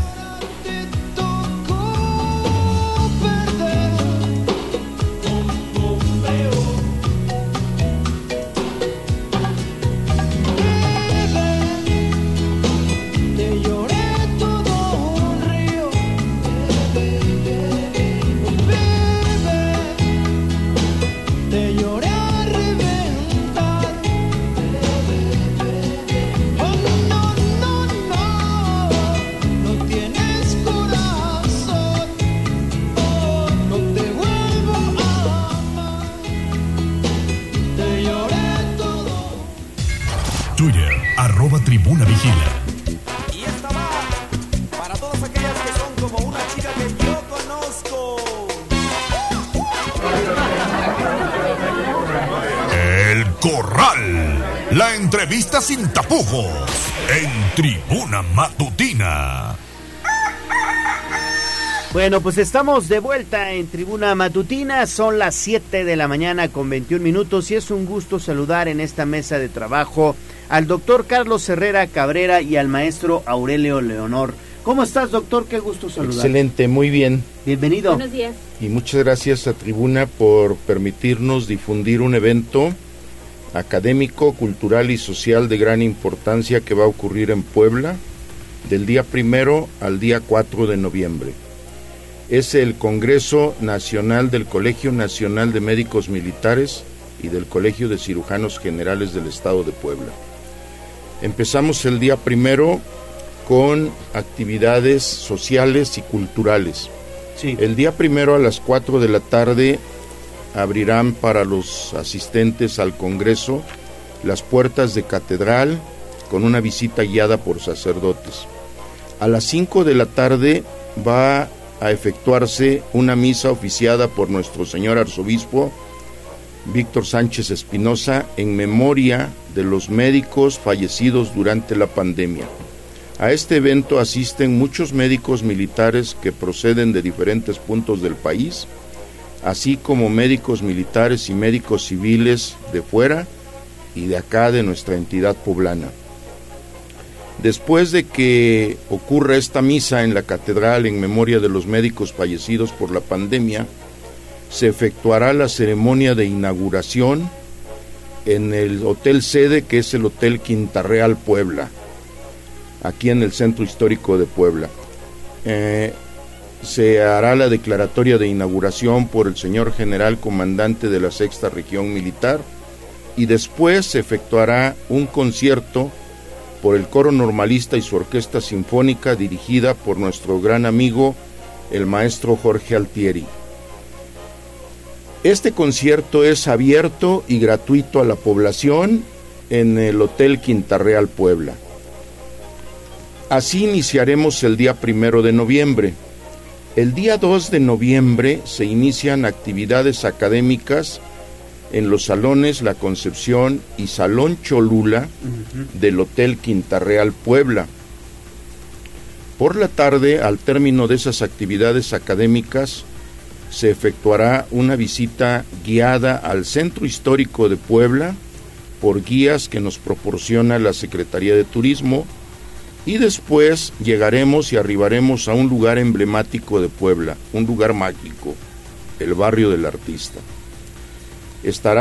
Serán recibidos ahí nuestros visitantes por integrantes de la Unión de Artes Plásticas del barrio del artista, distinguidos artistas plásticos poblanos, de los cuales nos sentimos muy orgullosos en Puebla. Posteriormente eh, llegaremos a la Galería de Arte Ana Sofía, donde se inaugura una exposición pictórica titulada Día de Muertos, una tradición muy mexicana.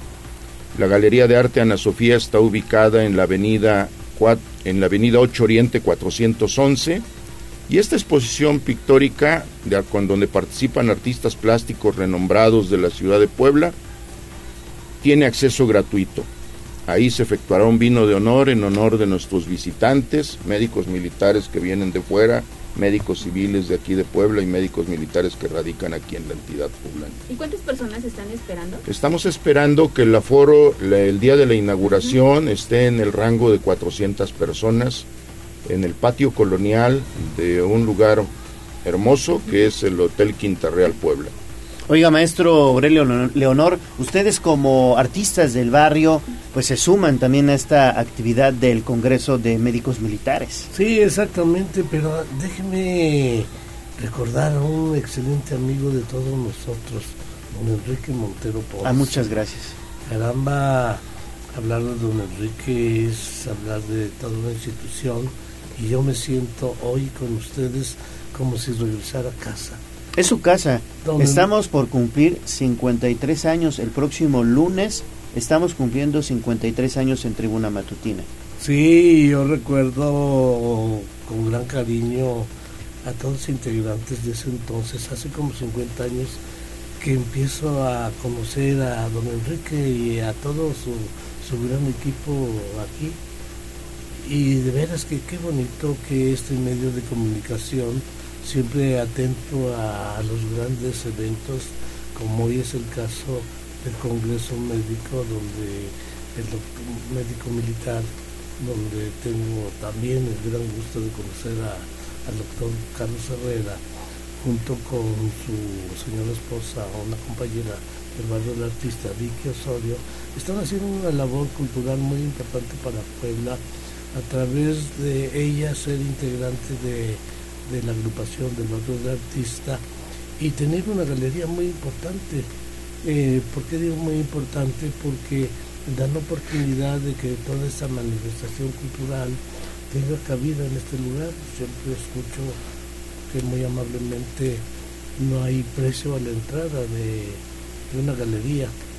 Y qué bueno que no haya precio de entrada porque permite que todo el mundo pueda entrar a, contemplar las maravillas del hombre, pues hombres y mujeres, que a través de su talento nos dan con sus cuadros toda, toda, una historia muy bonita, ¿no?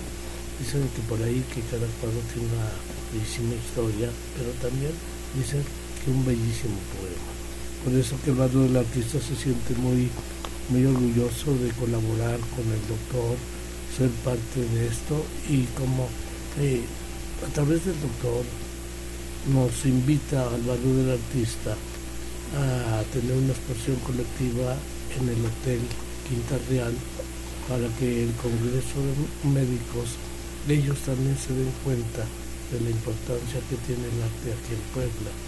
Y por qué no decir, bueno, pues la grandeza de los compañeros a través de su talento que muestra muestran algo muy importante que es en el arte. Eso el día primero que es la apertura, el día 12 es cierto, hay un recorrido por el barrio del artista de los médicos militares y ellos van a, a ver la maravilla que tenemos en este mágico lugar. Eh, un edificio parece que único en el mundo, siempre apoyado por las autoridades correspondientes, tanto federales, estatales, municipales. Por eso se ha logrado que este barrio del artista sea un foro muy importante para Puebla. Se ha convertido también en un eje, eh, gracias a todos los compañeros que integramos, pero también muchas gracias a la sociedad misma que siempre querían se manifestar culturalmente, tienen las puertas abiertas ahí. Eh, al hacer este recorrido, los médicos militares, aparte de ver el, lo asombroso que es este, este lugar, pues también se van a dar cuenta que en todos los estudios ya van a estar las ofrendas. Cuando empieza la, la pandemia, pues nos piden las autoridades suspender todo tipo de, actos culturales por aquello del cuidado de nuestra salud. Pero hoy el barrio del artista vuelve a abrir las puertas a todo el mundo y vaya que qué maravilla que no, no nada más en nuestros estudios, sino en toda la calle hay una manifestación cultural dedicado a estas fiestas de Todos Santos y luego vamos a subir a la sala de exposiciones. Sí, claro. A donde hay una exposición colectiva también con el tema de Todos Santos. Y, van a ver todos los ilustres visitantes lo que es la grandeza de Puebla a través de la cultura. Y como dice el doctor, después nos dirigimos a, la, Galería Ana Sofía y, vamos a, inaugurar también esa invitación del doctor Ferreira de veras que un hombre que se preocupa mucho por cultivar y proyectar a los artes. Eso, doctor, muchas gracias por esta decisión que nos hace Álvaro del Artista. Y bueno, pues siguen esos días, toda una semana de arte para los amigos médicos militares. Qué bueno, doctor, qué, qué bueno, eh, doctor coronel eh, que hayan ustedes eh, diseñado un programa no solo médico, sino también cultural e incluso turístico para los visitantes, ¿no? Hay un tema muy importante. Sí, doctor. Puebla era uno de los dos estados de la República que no tenía un colegio nuevamente estructurado de cirugía general. Hoy es un logro Nuevamente se ha protocolizado el Colegio de Cirujanos Generales del Estado de Puebla, con reconocimiento ya ante la Asociación Mexicana de Cirugía General, la Federación de Colegios de Cirugía y el Consejo Mexicano de Cirugía General. Esto es muy importante, porque esto es un esfuerzo para que nuevamente los eventos académicos de, una especialidad tan importante como la cirugía general tengan un auge en nuestra entidad. Nuevamente al estar protocolizados y tener una representación y ocurrir un evento tan importante como el Congreso del Colegio Nacional de Médicos Militares, ligamos un congreso del Colegio de Cirujanos Generales del, Estado, de Puebla. Esto es muy importante y queremos difundirlo para que acudan cirujanos de diferentes puntos de nuestra entidad y de otras entidades Vienen entre los conferencistas gente importante como el, el doctor Jordán Zamora, presidente de la Asociación Mexicana de Cirugía General, el doctor Enrique Chavarría, presidente del Consejo Mexicano de Cirugía General, y el Congreso lleva el nombre de un extraordinario cirujano mexicano, uno de los precursores del trasplante renal en México, el doctor Octavio Ruiz Espear distinguido médico militar y que será un honor recibirlo aquí en Puebla. El Congreso lleva su nombre en homenaje a este hombre, general de División Médico Cirujano, doctor Octavio Ruiz. Agradecemos infinitamente también el gran apoyo de la Comandancia de la Sexta Región Militar para que se efectúe en la ceremonia de inauguración una ceremonia cívica donde contaremos con escolta de bandera, con una banda de guerra militar y con la presencia del distinguido señor general comandante de la sexta región militar, quien hará la declaratoria de inauguración de este evento importante para el Colegio Nacional de Médicos Militares y para el Colegio de Cirujanos Generales del Estado de Puebla. El evento contempla la asistencia de cirujanos, de residentes de la especialidad de cirugía general, de estudiantes de medicina, de médicos generales, de enfermeras quirúrgicas y enfermeras generales. La intención es difundir conocimientos actuales en el campo de la cirugía general, en el evento académico del Colegio Nacional de Médicos Militares y del Colegio de Cirujanos Generales del Estado de Puebla. Muy bien, doctor. Eh, ¿Los interesados todavía se pueden inscribir? Hay una mesa de registro. En, eh, eh, tenemos difusión a través de carteles en diferentes puntos, en hospitales públicos y privados, a través de redes sociales y estará ubicada una mesa de registro para el evento académico en el Hotel Quinta Real y todavía las, las personas interesadas se pueden inscribir. Es muy importante mencionar a la población en general que estamos preocupados por incrementar la calidad de todos los procedimientos quirúrgicos que se realicen en nuestro estado a través de actividades académicas que sirvan para difundir conocimientos actuales. Y un tema muy importante también, mezclar la medicina y la cirugía con la cultura.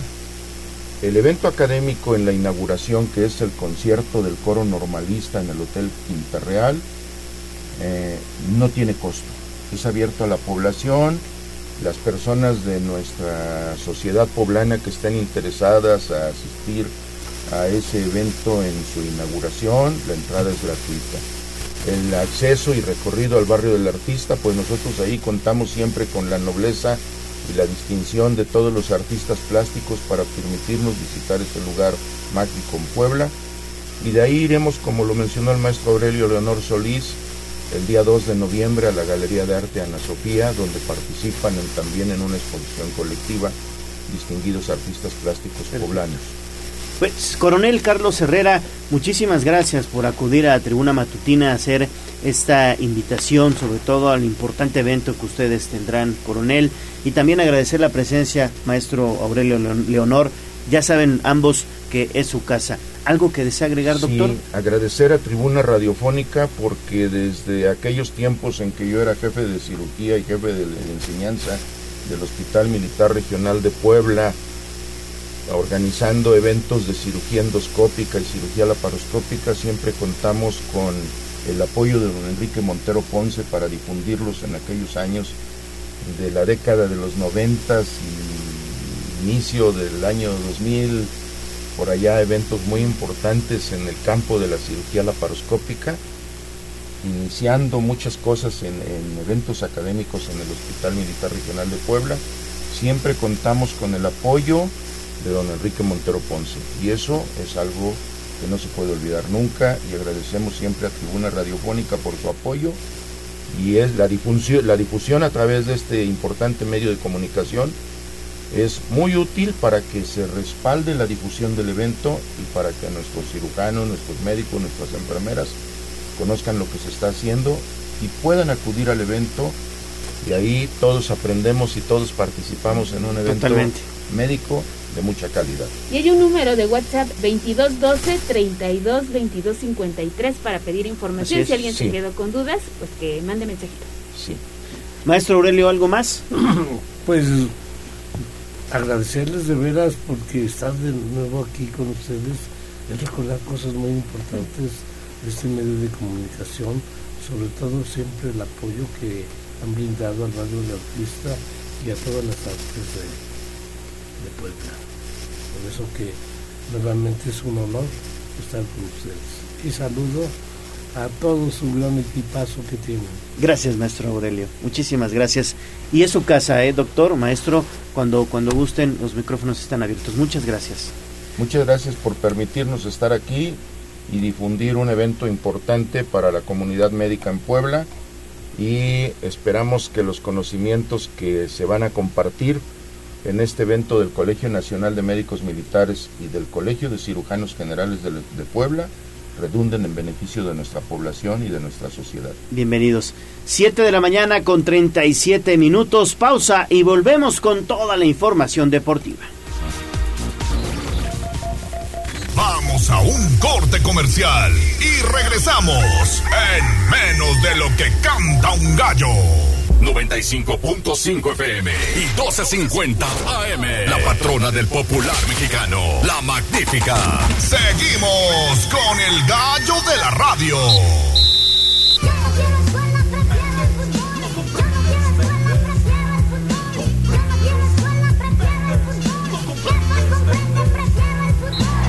Fútbol, béisbol, box, lucha libre, automovilismo y todo el mundo del deporte con Ernesto Romero, Mario Montero y José Luis Sánchez Solá, el Chelis. Play Ball. Hola, muy buenos días. Ya estamos con la información deportiva en este jueves, jueves de final, jueves 27 de octubre, justo cuando son las 7 de la mañana con 40 minutos para platicar toda la previa de lo que será el partido de ida entre los Diablos Rojos del Toluca y el conjunto de los Tuzos de Pachuca. Una final que tal vez eh, no solamente definirá al nuevo monarca, sino también probablemente al que podría ser un factor en la elección del futuro entrenador de la selección mexicana. Y es que Nacho Ambriz de los Diablos Rojos y el uruguayo Guillermo Almada de los de los Tuzos pues han sido dos de los estrategas más regulares en los últimos torneos en la liga local. Suenan como candidatos naturales cuando termine el contrato del entrenador argentino Gerardo Martino tras el Mundial de Qatar. Así que la final que se pondrá en marcha esta noche será la primera de Ambriz con Toluca, pero alcanzó otra con León en el Clausura 2019 y también se coronó con la Fiera en el Clausura 2020, mientras que para Almada que ha hecho un gran trabajo, pues será su tercera final. Las dos anteriores las perdió, una con el equipo de Santos y recientemente con los Tuzos de Pachuca. Saludamos en la línea telefónica a Mario Montero. Mario, muy buenos días. Buenos días, Neto. Buenos días, Gallo. Buenos días al auditorio. Y sí, sí, ya arranca hoy la final del fútbol mexicano, hoy al punto de las 8 de la noche en el estadio de Nemesio 10 de la capital mexiquense estarán midiendo fuerzas los dos finalistas, los Diablos Rojos del Pachuca estarán haciendo los honores a los Diablos Rojos del Toluca, los Tuzos de Pachuca. Y bueno, pues dos equipos muy diferentes, dos equipos que tienen dos estilos muy, muy, muy distintos, pero que sin embargo han sido los mejores en esta liguilla. Pachuca, que ha sido un equipo muy regular los últimos años, un equipo con mucha velocidad, con jugadores jóvenes que, sorprenden, que tienen eh, gran talento, que pueden complicarle las cosas a cualquiera, y el Toluca con ese orden que le ha dado Nacho Ambriz, con ese juego defensivo eh, muy muy serio, donde cierran bien espacios, donde no permiten al rival desarrollar juego en medio campo y que adelante pues también es un equipo muy efectivo. Eh, se enfrentarán hoy en la noche en esta primera ronda, Toluca tratando de buscar una ventaja en casa para el juego de vuelta y Pachuca pues eh, tratando de aprovechar también, de aprovechar este, este partido de ida para tratar de sacar un resultado positivo que le permita finiquitar la final el domingo en casa. Jueves y domingo será esta gran final del fútbol mexicano en este torneo eh, acortado, en este torneo atropellado que hemos vivido este, este semestre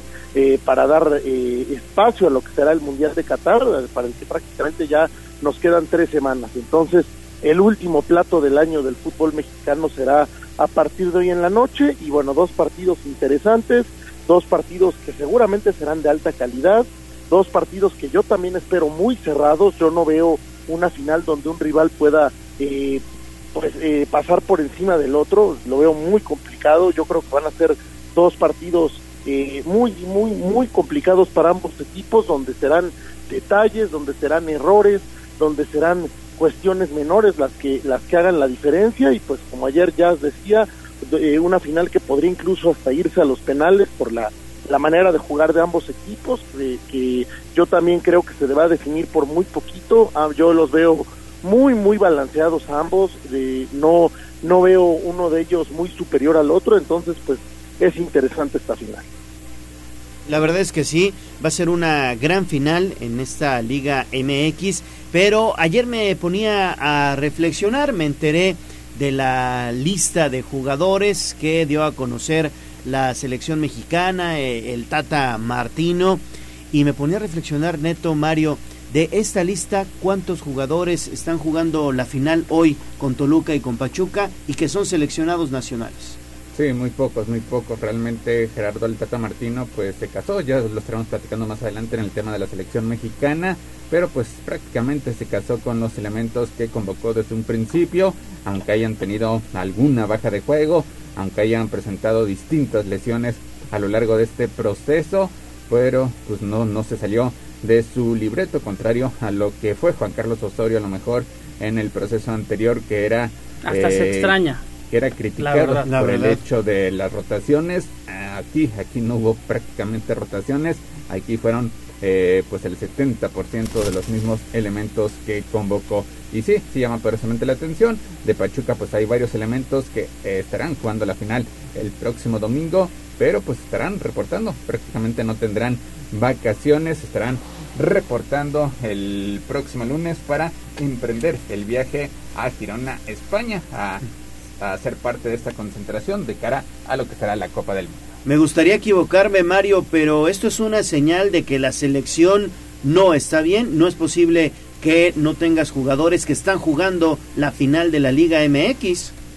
Sí, lamentablemente el Tata Martino desde ya hace algunos años ha decidido quedarse con una misma base de jugadores, algunos ya muy veteranos, algunos ya no eh, cumplen los, los requisitos para vivir un ciclo mundialista, algunos pues ya, ya vivieron su mejor época, algunos ya no tienen piernas para lo que es una Copa del Mundo, pero bueno, pues es la, son las decisiones de este técnico que eh, pues ha sido controversial, que ha sido polémico, que llegó y arrancó muy bien, pero desde hace dos años realmente pues ha sido fracaso tras fracaso tras fracaso y que, y que le gusta casarse con sus ideas, que no lleva jugadores indispensables, que no lleva al máximo goleador en la historia de la selección, por ejemplo, que no lleva a los jugadores jóvenes de Pachuca que podrían hacer algo diferente eh, en esta Copa del Mundo.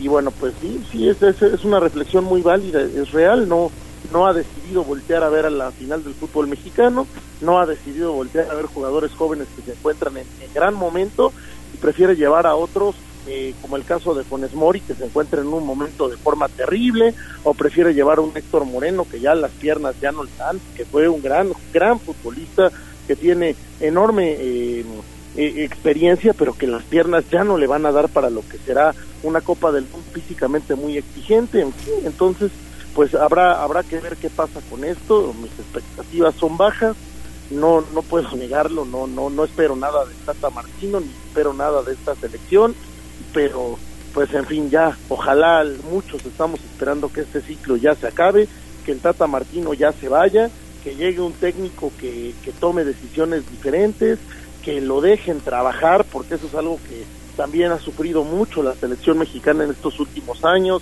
la mano de los promotores, la mano de los directivos, las órdenes que dan para que ciertos jugadores sigan siendo convocados o sean convocados dependiendo sus intereses, y pues un técnico como el Tata Martino que viene a cobrar, que no le importa lo que pasa con México, que él ya eh, tiene la cabeza y los pies puestos en otro lado y, y da lo mismo, y por el otro lado pues unos federativos que solo están pensando en el negocio.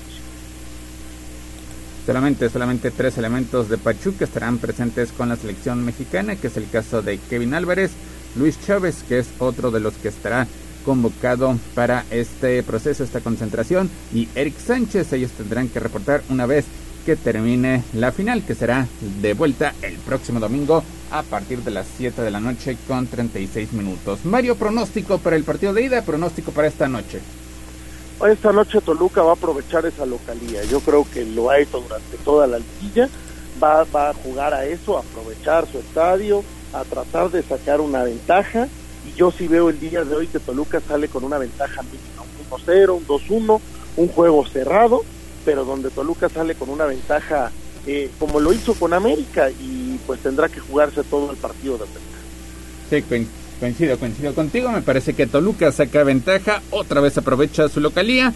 Ya no hay boletos disponibles en el estadio Nemesio 10, así que se espera, se espera otra gran asistencia y desde luego el apoyo al conjunto mexicanse que busca su primer título desde el 2010, después de que a finales de los 90, principios de este milenio, pues era un equipo que simplemente arrasaba comandado por José Saturnino Cardoso. Pues 7 de la mañana con 49 minutos, hasta aquí la información de la Liga MX.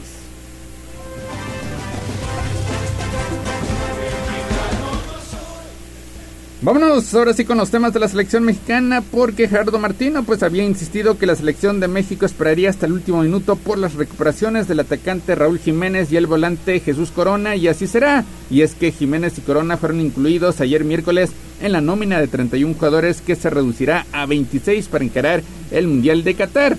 Las inclusiones de última hora de Kevin Álvarez, Luis Chávez, Eric Sánchez y Santiago Jiménez pues sobresalen en la lista.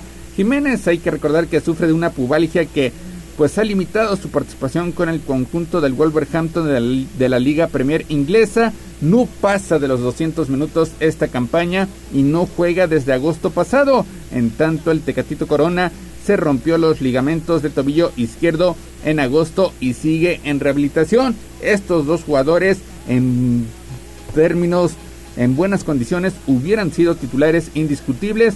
Sin embargo, pues lamentablemente llegaron estas lesiones y pues el 14 de noviembre, Mario, se tendría que dar a conocer el recorte de cinco jugadores para la nómina definitiva. Pues sí, no es la lista que todos esperábamos, no hay ninguna sorpresa realmente. Se va a morir el Tata Martino en la raya con lo que ha estado convocando en estos últimos meses, en estos en este último año. Eh, el tema de Tecatito, el tema de Raúl, pues difícil, difícil se ve que puedan estar a punto para la justa mundialista. Prácticamente no han jugado este año, Raúl con una lesión de pubis que suele ser muy incómoda, que suele ser larga por, por la naturaleza de la misma. Eh, José de Jesús que viene de una cirugía mayor, que pues eh, el tiempo de recuperación se esperaba fuera mayor a seis meses, apenas no han pasado cuatro completos, ya el Tata pues ver si si puede jugar el mundial. Yo, yo la verdad no veo a ninguno de los dos a punto. Los dos son grandes, grandes jugadores. Por supuesto que hubieran sido titulares indiscutibles si no hubieran eh, caído en estas lesiones, pero lamentablemente pues es lo que es. Están lesionados, no están en forma para, para una Copa del Mundo y aún así pues han decidido llevarlos a la lista. Eh, probablemente sean algunos de los descartes o los dos, dos de los descartes que tendrán antes de presentar la lista eh, final de 22 para la Copa del Mundo. Y bueno, pues eh, ahí está ya las decisiones del Tata Martino. Vamos a ver qué pasa en Qatar. Yo la verdad, repito, sigo teniendo expectativas muy bajas de esta selección. Eh, me parece que es una selección que está más pensada para temas de venta y movimiento de jugadores y que está más pensada para que el Tata Martino se, se quede con sus ideas y, se muera con sus ideas en la raya. y bueno, pues muy muy poco lo que lo que espero muy muy triste lo que ha pasado en estos últimos dos años con la selección nacional que ha tenido un nivel muy bajo que ha tenido muchos fracasos y que llegó al mundial pues de, de panzazo al final eh, que irá a un grupo muy complicado. El sorteo no fue benevolente con México le toca un grupo muy difícil y pues vamos a ver vamos a ver qué pasa en Qatar ya a menos de un mes de la Copa del Mundo Y es que esta nómina pues de 31 jugadores también termina con las posibilidades de un regreso de Javier Hernández, el goleador histórico de la selección que fue relegado por Gerardo Martino desde septiembre de 2019 por actos de indisciplina. El Charito hizo 18 goles esta temporada con el conjunto del Galaxy de la Major League Soccer. Y Mario, pues los problemas que ha presentado de definición la selección mexicana en sus partidos recientes, en amistosos, en eliminatorias, pues parecía que podrían abrirle la puerta sobre la hora, pero pues no, no fue así. Se queda con los delanteros Irving Lozano, Alexis Vega, Rogelio Funes Mori, Henry Martin y Santiago Jiménez, también del Feyenoord de Holanda. Ahí me gustaría saber la opinión de Mario. Evidentemente hay un hay un problema, eh, pues sí, de indisciplina con Javier Hernández, el Chicharito, eso no se discute, eh, pero también yo creo que debe haber esa eh, capacidad ya no del técnico, sino del directivo que realmente pese. No sé, me viene a la mente a lo mejor un, don Emilio Mauri cuando estaba en la Federación Mexicana de Fútbol, ¿sabes qué? Si hubo un, una indisciplina, se toman tales medidas, hablamos con el jugador, hablamos con el directivo, pero ese jugador te da en el campo, tiene 18 goles, pero no sé qué opinas.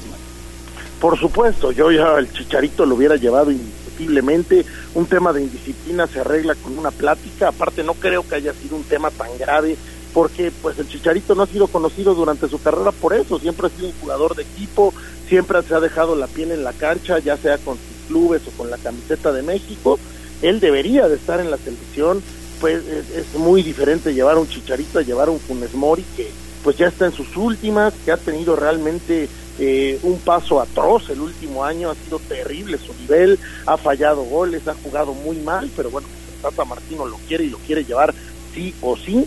Y el tema de los directivos, bueno, pues ¿qué puedes esperar de los directivos que están hoy en día? Hoy los directivos solo piensan en el negocio, solo piensan en a ver cuánto se van a llevar ellos por la venta de los partidos, por la venta de la publicidad, en los negocios que tienen con los mismos promotores que también eh, más que nunca en estos últimos años han metido la mano en la selección pensando en inflar el precio de sus jugadores, en llevarse altas comisiones. Eh, por ejemplo, yo creo que ese es el caso de Funes Mori, están viendo a ver eh, si, si Monterrey lo deja ir finalmente a ver a dónde lo van a mandar para llevarse una buena lana, porque eso es lo único que les importa y pues por eso les da lo mismo. Ellos ya hicieron el negocio, ellos ya se llevaron su dinero, ya si a México lo golean los tres partidos, no les importa. Y lo triste es eso, precisamente, que vas a ser sede del Mundial dentro de cuatro años. Que este Mundial a lo mejor, bueno, pues no tienes la generación dorada eh, que esperabas o, o le estás pasando complicado, llevas a los chavos, dejas que se, que se foguen, tenemos jóvenes muy interesantes que están en Europa haciendo buen papel, tenemos a los chavos muy interesantes de Pachuca, tenemos a, la, a gente joven en la liga que podría tener un futuro, un futuro eh, pues brillante, entonces aprovechas esta copa, les das ese espacio para que, para que aprendan lo que es un mundial y empiezas a preparar una selección para dentro de cuatro años que vas a ser la sede, y eso es lo que México debería de estar haciendo, pero pues ya sabemos que acá les gana el negocio y la comezón del dinero y pues se dedican a eso nada más. Sí, estimado Mario, tienes toda la razón. Hubo una conversación, Neto, sí. que sostuvieron Checo Pérez y el Chicharito Hernández y la, y la revelaron.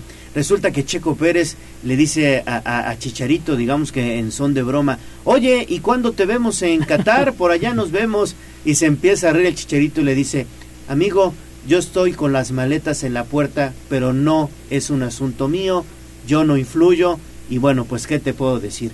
Esa respuesta te da todo lo que está pasando en la selección. Dice el Chicharito, yo quiero ir, ¿no? Pero pues no me llaman, ¿no? Está sí, borrado, claro. borrado. Claro, y claro que, que, Javier iría feliz a la Copa del Mundo y haría un buen papel. Es un jugador de mucha experiencia que además está haciéndolo bien, a lo mejor en una liga de espectáculo que no es la de más alto nivel, pero lo está haciendo bien. Y no tienes otro mejor, nadie está metiendo goles. Ve el nivel de los delanteros de la selección, Raúl está lesionado. Sí. Este, José de Jesús Corona está lesionado. Lo de Funes Mori es una burla. Este, Santiago Jiménez tiene un gran futuro, pero todavía es un chamaco.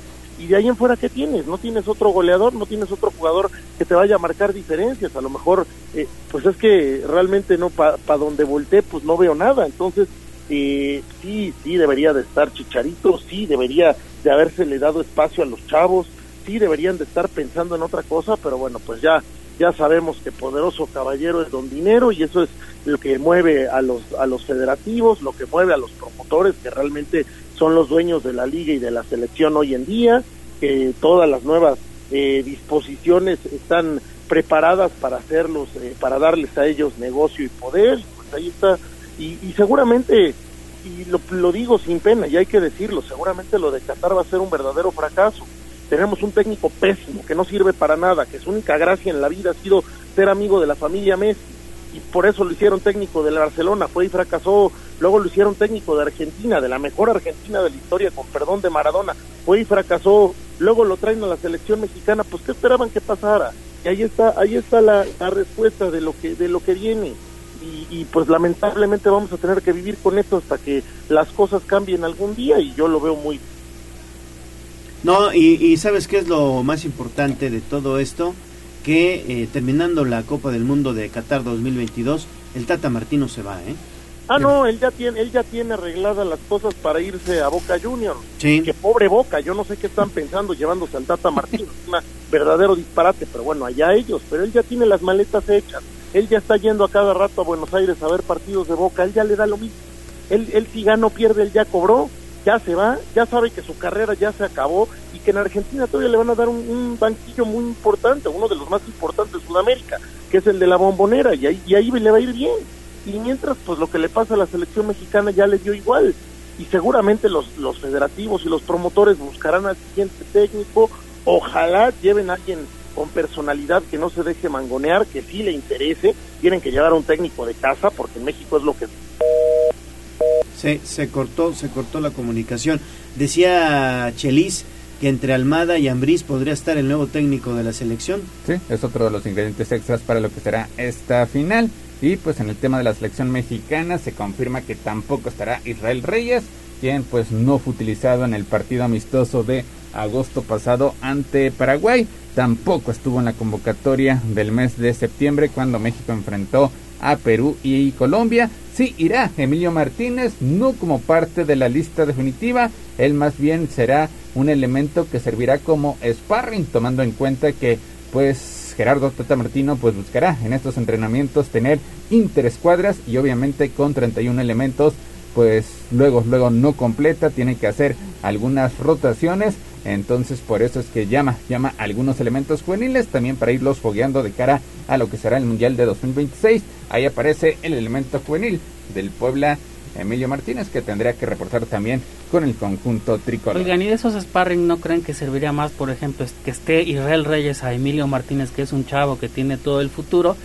Pero pues obviamente tiene más calidad Israel Reyes. Digo, no sé cuál sea el plan de esos ocho sparring, son ocho o diez sparring, no sé pues lo juvenil, lo juvenil solamente de cara a lo que será el Mundial de 2026 y sobre todo porque Israel Reyes pues en un principio estaba dentro de los planes de Gerardo el Tata Martino, finalmente pues no, no quedó en la lista definitiva.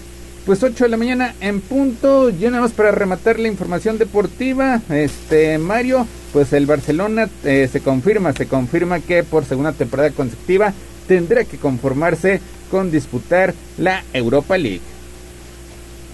Todavía no tiene confirmada la Europa League. Ayer pierde de manera estrepitosa otra vez contra el Bayern Múnich en casa.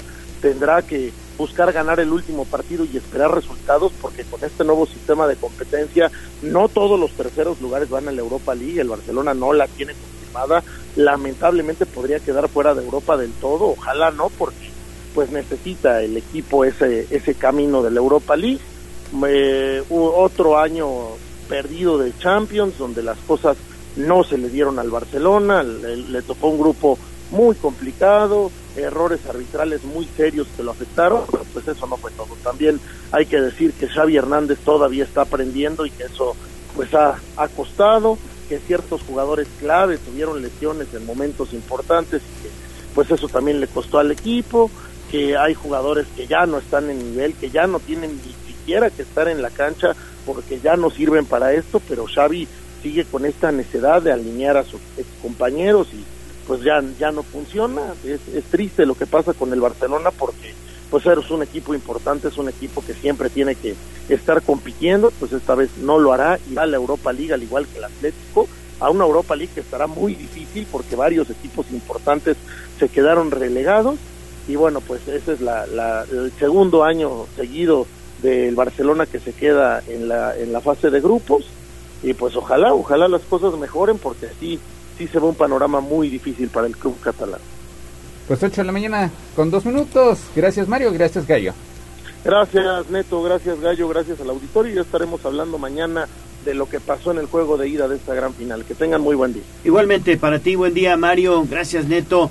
Y bueno, pues también les invitamos a que estén pendientes de un eh, pues un minisitio que estamos preparando especial para el Mundial, mi estimado Neto, para Qatar 2022 tendremos pues un minisitio muy muy espectacular que ya estás diseñando, ¿no? Sí, un minisitio que estará lanzándose ya eh, para noviembre, para principios de noviembre, que incluirá desde luego las ocho sedes mundialistas, la historia de los 32 de las 32 selecciones participantes, recuento de las distintas copas del mundo y desde luego seguimiento especial a la selección mexicana que empezará concentración a partir del próximo lunes. Perfecto, pues ahí está 8-3, pausa y regresamos con una interesante entrevista.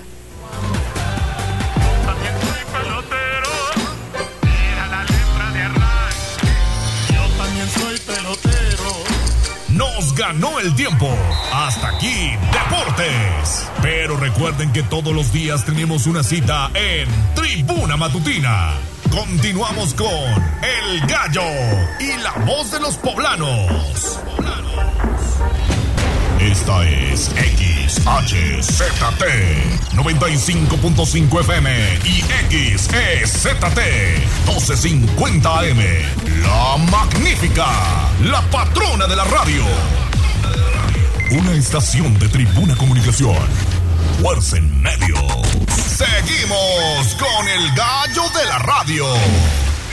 Sitio web, tribunanoticias.mx. Tribuna Matutina, en resumen con la voz de los poblanos.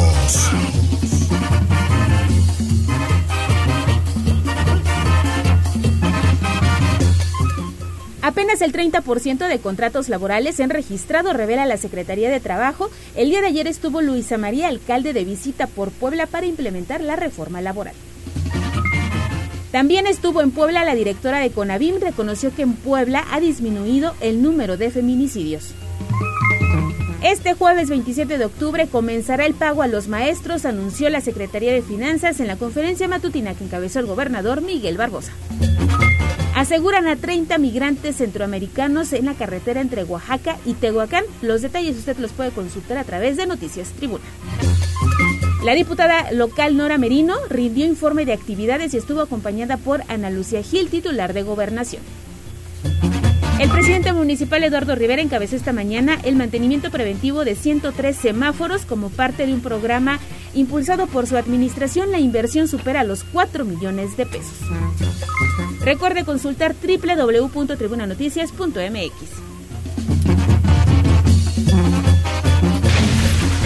Sitio web, tribunanoticias.mx.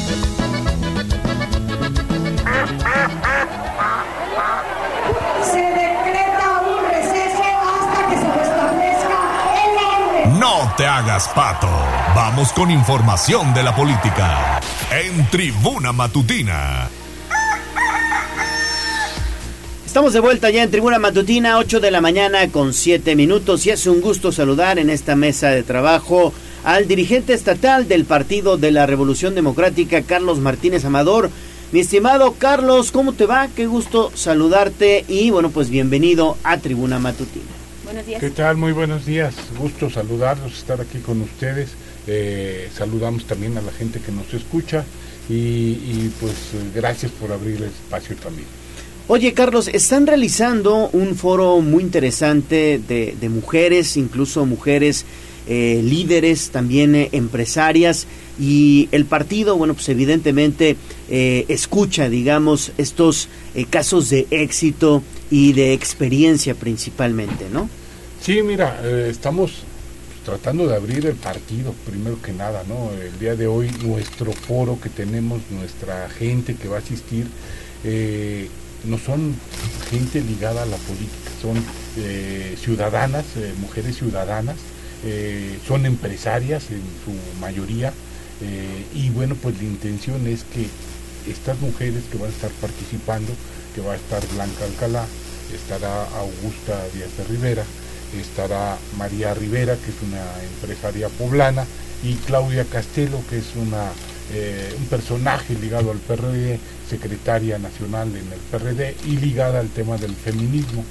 Y no queremos que nos vengan a, dar una exposición como política. Lo que le estamos pidiendo el día de hoy es que nos inauguren una serie de foros a donde lo que queremos es que nos narren eh, qué dificultades han tenido como mujeres para llegar hasta donde están. Eh, qué dificultades encontraron impuestas por el hombre, por la sociedad, por las circunstancias, este, eh, una vez que decidieron dar dos pasos hacia adelante y buscar construir una ruta de vida, ¿no? Eh, que ellas nos lo narren y a partir de ahí que ellas nos digan qué línea, a dónde tenemos que centrar las baterías como partido. Es distinto lo que uno crea, lo que uno piense, lo que uno sienta, a lo que ellas han vivido, ¿no?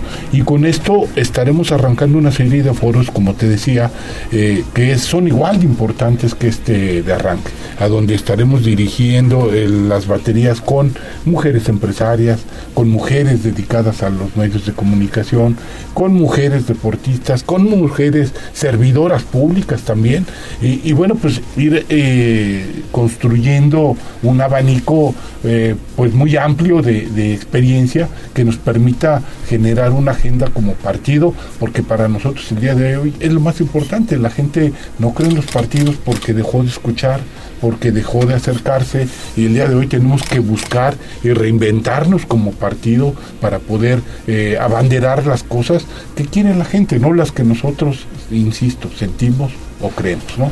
Entonces es lo que vamos a estar haciendo el día de hoy en la tarde y, estaremos eh, generando estos foros cuando menos cada dos meses eh, de aquí a un año para en el 24 tener una agenda construida con las mujeres. Y quienes estén interesadas en asistir, ¿cómo le pueden hacer? Es entrada libre, es en el Hotel Loaín de la Juárez, a partir de las 5 de la tarde iniciamos el registro y por supuesto que están invitadas absolutamente todas las mujeres que quieran participar.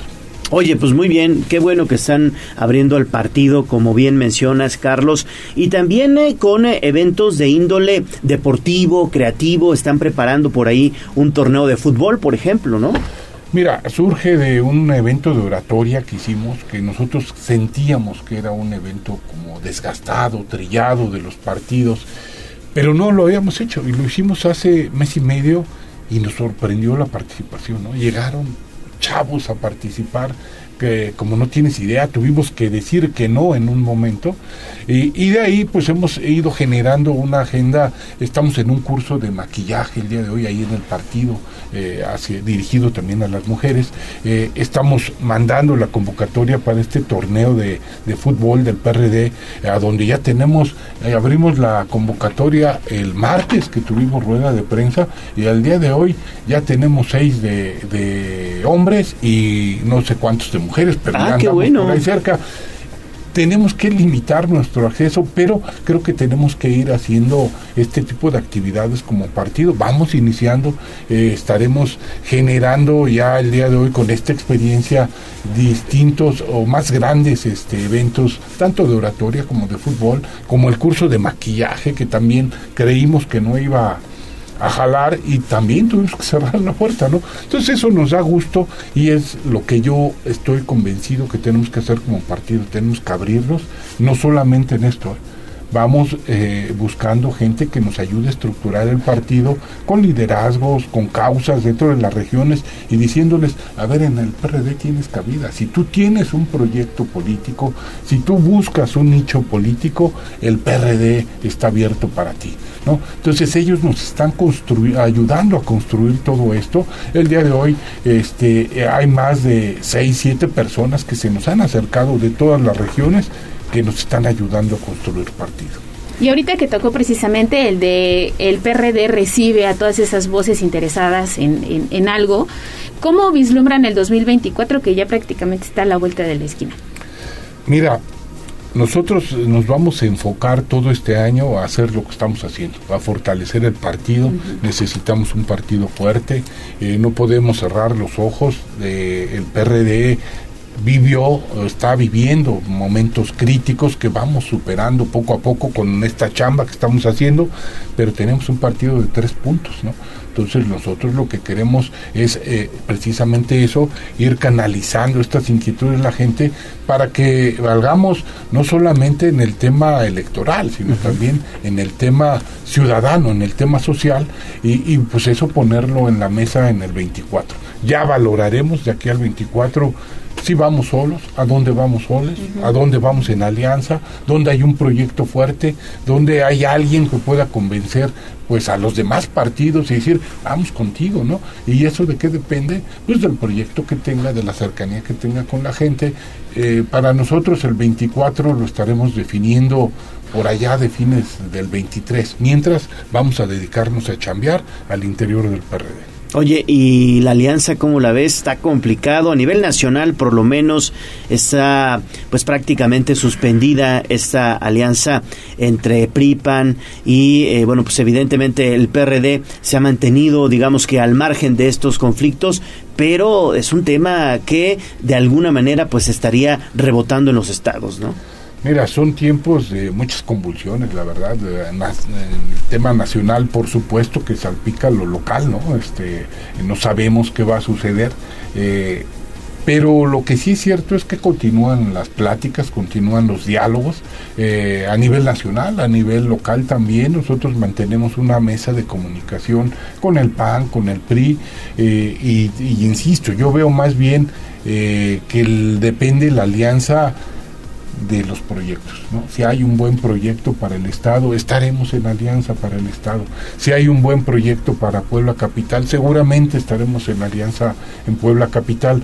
Pero si no lo hay, pues también cada partido tendrá que ir tomando sus decisiones. Eh, pero vía de mientras, la realidad es que si está complejo el tema. Hace unos meses teníamos otro escenario, el día de hoy es uno distinto, pero creo que también nos va a brindar muchas oportunidades como partidos. Perfecto. Pues ahí está entonces Carlos Martínez Amador, dirigente estatal del Partido de la Revolución Democrática. Muchas gracias por acudir a Tribuna Matutina. Al contrario, gracias Leo, gracias Alejandra por el espacio y aquí estamos a sus órdenes. Es tu casa, que tengas buen día. 8.15, 8.16 ya de la mañana, pausa y regresamos con más. No se vaya. Vamos a un corte comercial y regresamos en menos de lo que canta un gallo. 95.5 FM y 12.50 AM. La patrona del popular mexicano, la magnífica. Seguimos con el gallo de la radio. Instagram, Tribuna Noticias. A mover las manos, que del cielo no caen los billetes. El En Puebla sí hay chamba. Bolsa de trabajo. Tribuna Matutina. 8 de la mañana con 19 minutos estamos, estamos en tribuna matutina y vamos con la bolsa de trabajo, por favor. Así es, tenemos vacantes, corra por lápiz y papel porque para este jueves se solicita chofer Torton. Hay una plaza disponible, se solicita experiencia de un año a dos años, la edad de 25 a 50 años y el salario 7.200 pesos. Hay que acudir al Centro Integral de Servicios ubicado en la zona de Angelópolis, pero también se solicita operador de autobús. Ahí son 15 vacantes las que están disponibles, así como operador, son tres plazas y los salarios oscilan entre los 18 mil a los 12 mil pesos mensuales. La zona de trabajo es en Puebla, pero si están interesados en salir de la entidad, hay, uno, hay una vacante para operador quinta rueda full. Son cuatro vacantes de 5 a 6 años de experiencia, la edad de 23 a 60 y el sueldo 32.700 pesos para irnos a trabajar a la zona de Querétaro. Oye, muy bien. Si requieren mayor información, se puede comunicar con nosotros 22 23 90 38 10 y con mucho gusto les compartimos detalles de estas vacantes que tiene disponible el Servicio Nacional de Empleo y mañana viernes se va a llevar a cabo la Feria de Empleo Inclusión Laboral. Esto será en la, en la unidad habitacional La Margarita ubicada allá en Boulevard Municipio Libre número 42 de 9 de la mañana a 3 de la tarde. Las opciones que usted tiene para encontrar trabajo este jueves. Bueno, pues ahí está, en Puebla, sí hay chamba. A mover las manos, que del cielo no caen los billetes. El trabajo es la suerte. En Puebla sí hay chamba. Secretaría del Trabajo del Gobierno del Estado de Puebla. Twitter, arroba tribuna vigila. Estas son buenas noticias. A ver, a ver, a ver, a ver, vamos con esto. Fíjense ustedes que tenemos mastografías gratuitas que en coordinación con el DIF municipal y por supuesto Tribuna Matutina estamos ofreciendo para nuestras amigas radioescuchas. Las primeras dos, las primeras dos mujeres que se comuniquen aquí a la cabina al 242 1312, les vamos a agendar una cita para una mastografía sin costo en el DIF municipal mastografía sin costo en el DIC municipal a las primeras dos mujeres que se comuniquen al 242 1312. Y tenemos requisitos. ¿Cuáles son? Así es, entre ellos está tener de 40 a 69 años, no estar embarazada, no estar lactando, ser ciudadana del municipio de Puebla, vestir ropa cómoda, de preferencia dos piezas, el baño del día es importante y con el cabello recogido, las axilas depiladas sin desodorante, sin talco, sin perfume o crema en la zona del busto y hay que presentar copia del INE, la CURP y el comprobante de domicilio. Si requiere más información, escríbanos 22 23 90 38 10. Y 242 13 12.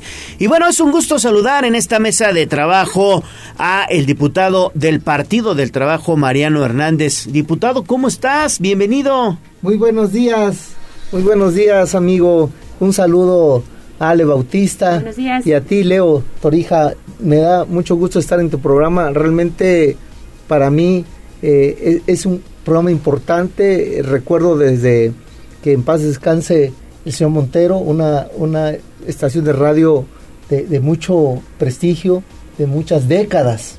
Así es, estamos por cumplir 53 años. ¿Qué te parece, diputado? No, no, es, es toda una trayectoria que dejó este, este señor tan emblemático en sus noticieros. Gracias, gracias. Oye, hoy con un tema interesante, sobre todo para nuestros amigos de la comunidad migrante. Porque fíjense ustedes, la Casa del Migrante Poblano, junto con los diputados Mariano Hernández y Toño López, anunciaron, anunciaron que los migrantes que viven en Estados Unidos podrán adquirir una casa, una casa aquí en la entidad, hasta con un valor de 3 millones de pesos. Esto con el programa Tu Pedacito en Puebla. A ver, platícanos por favor de este programa Mira, y cuáles son los requisitos. Realmente salió hace mucho tiempo. Eh, atrás de esto no nada más está un servidor, está eh, Jesús Torreblanca, que es el director general de Casa de Migrantes, está Roberto Núñez, que es el coordinador de organización del programa Tu Pedacito de Puebla, al igual, al igual que está eh, nuestro amigo y la licenciada, que algo que le da certeza a este proyecto es BBVA, que le da, le da esa certeza que los migrantes, eh, no sé si recordarás que en, en tiempos anteriores había un programa que se, se daba por parte del gobierno federal, el gobierno del estado y el migrante, pero desafortunadamente muchos de esos eh, no terminaron, algunos se, ven- se vieron beneficiados, pero mucho- muchos quedaron en el desamparo, que no, que no se lograron y que hicieron sus, sus movimientos de lo que le tocaba al migrante. Entonces, siempre el migrante los han en el famoso igual para las obras de los municipios, también el 3 por 1 y todo eso. Hay cierta... Luego hay abusos, ¿no? Hay abusos. Los engañan. Los engañan y entonces como que eso no le genera. ¿Qué quisimos nosotros generar? Una certeza principalmente jurídica. ¿Y quién más que una financiera como BBVA, Bancomer, que realmente eh, nos está generando a través de la licenciada Denise Soto, que es directora regional hipotecaria de BBVA. Entonces, no necesitamos en este en este programa no se necesita este tanta antigüedad en el esquema de que tengas que tener dos, tres años de, de antigüedad de tu trabajo. No, yo creo que aquí hay flexibilidad. Creo que eh, eh, BBVA tiene un proceso donde, donde va a apoyar al migrante y eso significa que tú puedes tener la constancia de que con tres meses en un empleo fijo puedas acceder a este tipo de crédito. Y, y están pensando, ahorita, bueno, se me vino a la mente que hay cifras del gobierno de que la mayor cantidad de migrantes está concentrado en la zona de Los Ángeles, tal vez Nueva York, ¿no? ¿De, de dónde? Mira, nosotros tenemos eh, seis ciudades que visitamos, que donde está la concentración importante de Ajá. poblanos, que empieza Nueva York, New Jersey, Chicago, Phoenix, Houston y Los Ángeles, que son que son las las que en este momento concentran el mayor. Eh, decirte que en esta semana que viene entregaremos eh, irán las casas están con un valor de interés social desde 650 mil hasta 3 millones. Estamos logrando generar, dependiendo del migrante, las posibilidades económicas y sus labores y su oficio que tengan en la Unión Americana.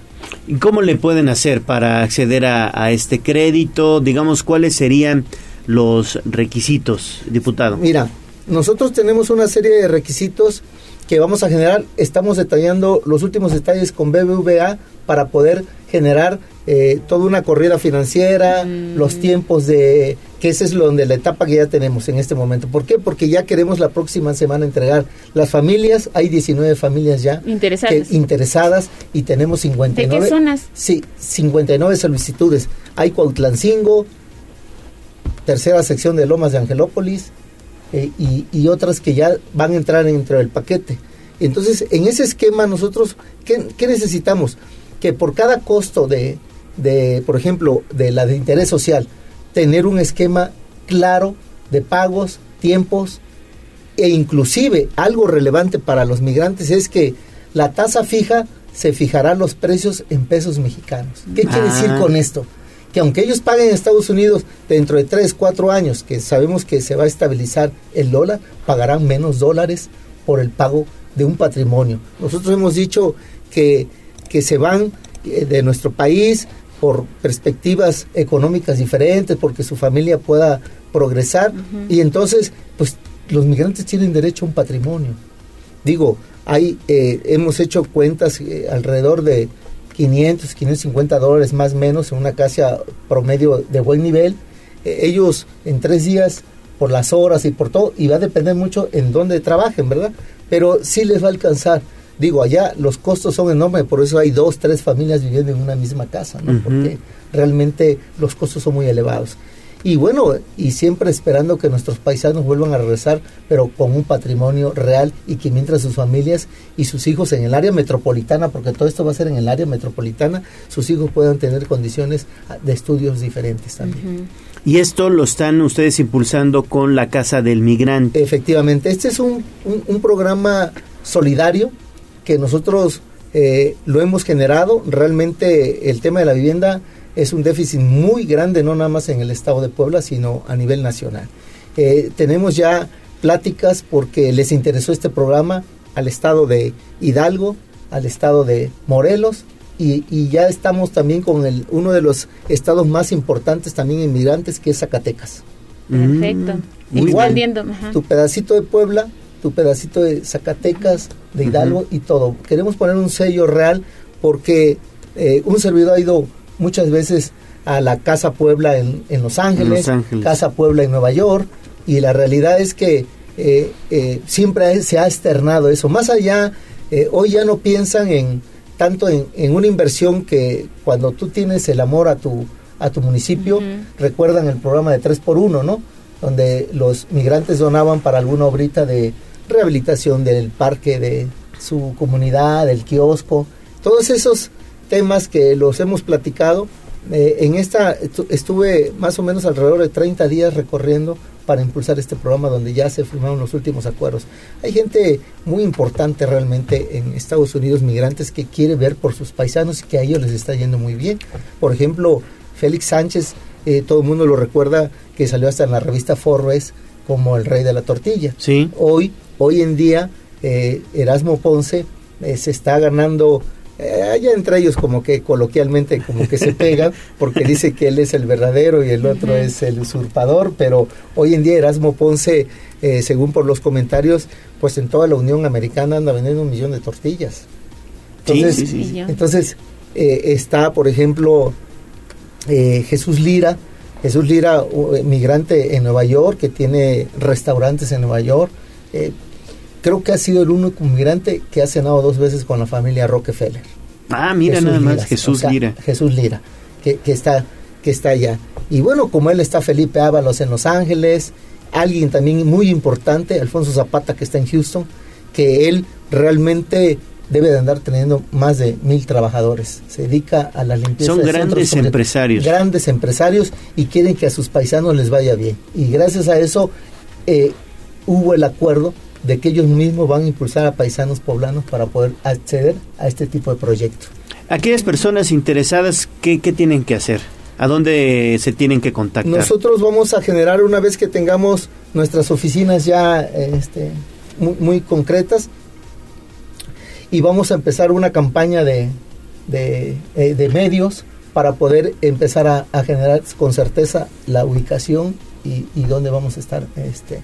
Accediendo. Los requisitos los vamos a, también igual les vamos a hacer llegar, ahí esperamos que los medios de comunicación nos puedan apoyar para que podamos meternos en una página donde se va a poder acceder, porque todo va a ser a través de las redes que hoy es lo más avanzado y en ese esquema eh, en Estados Unidos nos han llegado, tuvimos un volanteo, eh, en, Ah. en- en todas estas ciudades. Los mismos líderes migrantes con mucha gente que está eh, interesada en el proyecto eh, nos pidió y anduvimos volanteando y bueno, nos han llegado llamadas y, y de todo que hasta de otros lugares que ni, Fíjate, ni- ni- ni- si, ni si no se ha abierto y hay gente interesada, imagínate cuando se abra. Traemos ¿no? 19 familias ya para, para que puedan acceder y ver dentro de sus costos, decirle a sus familiares en, en- en- en- en la Unión Americana que cuál eh, sería lo más flexible para que ellos pudieran acceder o pa- estar pagando esa mensualidad, porque el pago se hace directo a BBVA. Nosotros no tenemos nada que ver.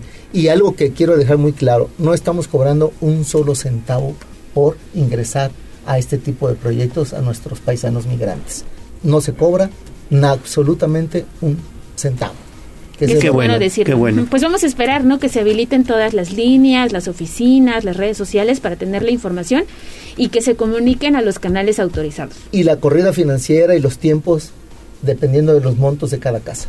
Perfecto. Pues diputado local Mariano Hernández, muchas gracias por acudir y traer buenas noticias. Gracias y un saludo a todo tu auditorio.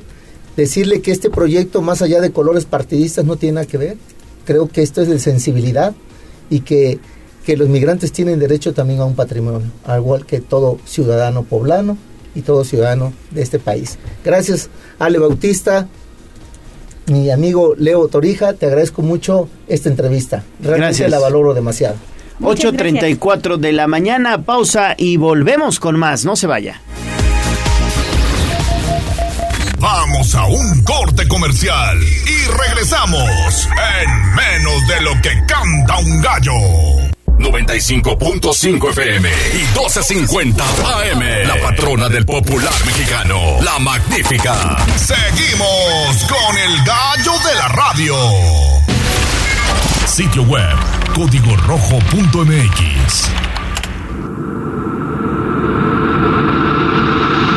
¿Conoces los secretos de la muerte?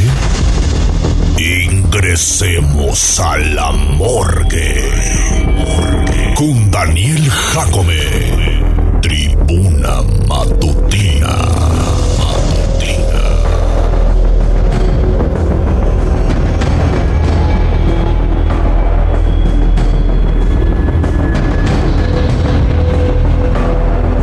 Muy bien, pues estamos ya entonces en la morgue con Daniel Jacome. Mi estimado Daniel, qué gusto saludarte, muy buenos días. ¿Qué tal, Gallo? Buen día, Ale. Buen ¿Cómo día, estamos? Dani. Oye, ¿qué nos traes hoy? Platícanos.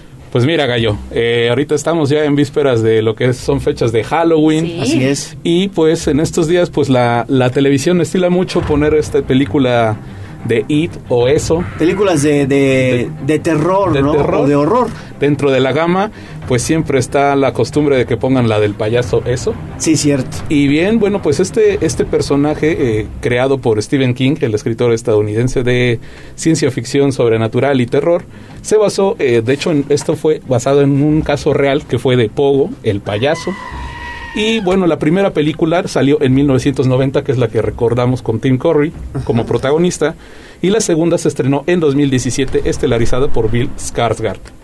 Bien, bueno, ¿quién fue Pogo el payaso? Eh, bueno, para empezar, Pogo el payaso fue el mote que se puso John Wayne Gacy, un hombre nacido el 17 de marzo de 1942 y que murió el 10 de mayo de 1994. ¿Por qué fue conocido Casey? Bueno, pues nada más por secuestrar, abusar sexualmente, torturar y asesinar a 33 varones de entre 14 y 22 años de edad entre los años de 1972 y 1978. Ello se sabe gracias a una confesión que él hizo en 1979 una vez que fue detenido. Eh, y bueno, también se hicieron excavaciones en su casa en Illinois, Chicago, al norte de Estados Unidos, ya militando con eh, el país de Canadá. 26 cadáveres fueron hallados en su sótano y su jardín. Tres cuerpos más, eh, Gacy indicó que los arrojó a un río llamado The Plen. Y bueno, sobre los otros cuatro restantes nunca reveló su ubicación. Y aquí sí quisiera yo hacer una, acotación, porque sobre esos últimos cuatro él habló en su lecho de muerte. Estos últimos cuatro restantes, John hizo referencia en sus últimas palabras antes de que le pusieran la inyección letal. Spoiler al- alert, lo, lo ejecutan.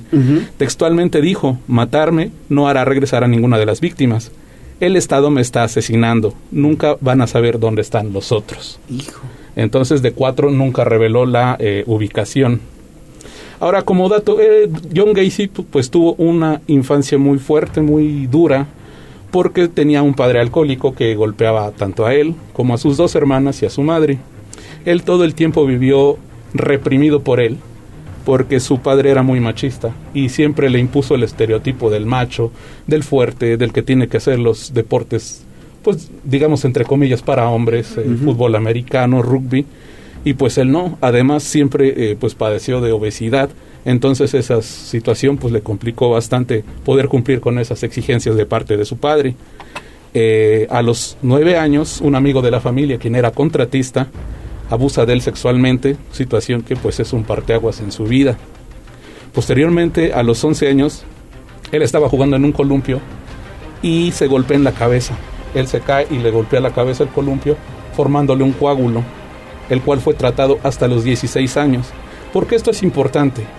Porque después de que le pega el columpio, él comienza a tener este, bueno, pues episodios los- Convulsiones, yo creo, ¿no? convulsiones, empieza a desmayar, eh, en clases ya no rendía lo mismo y su padre siempre, ya, si ya le traía saña a su padre, con esto él decía que pues nada más fingía para llamar la atención, o sea, totalmente incomprensivo el señor, cero empático. Sí, sí, sí. Y eso pues también lo, lo repercutió a lo largo de su vida. Ahora en 1964 él se casa con una mujer llamada Marlene Myers y se unió a los Jaycees. Esto es un, esto es un dato importante, porque los Jaycees es una organización eh, o una pater- fraternidad, perdón, en Estados Unidos muy importante que ayuda a hombres, ya después a, a mujeres, pero en aquellos días a hombres, a ser líderes de su comunidad, a ser, eh, pues digamos, personas que jalen a, a- a la, a la comunidad para ser mejores. ¿Y por qué es importante esta comunidad? Porque en ella pertenecieron presidentes como Ronald Reagan, Richard Nixon y Bill Clinton, por poner un ejemplo. Es decir, esta persona, eh, John, John Wayne, siempre, eh, a pesar de todas las adversidades por las que él pasó, supo salir adelante, digamos, entre comillas, dando una imagen, y es lo que hablábamos la vez pasada, dando una imagen sabiendo lo que las demás personas querían de él, esperaban de él. Sin embargo, pues él, dentro de todo, pues hacía sus, sus movidas y aquí es donde entramos ya, digamos, al terreno turbio del caso. John se vestía como payaso para amenizar fiestas infantiles, hospitales y eventos sociales en Chicago y era un secreto a voces que él era homosexual. Eh, pero normalmente se callaban porque era mucho lo que aportaba a la comunidad. A pesar, ahora, hay, hay, un, hay una confusión aquí y sí estaría bien que, que lo puntualicemos, porque muchos catalogaban a John Gacy como alguien pedófilo o pederasta, que no es lo mismo. En realidad él era efebófilo.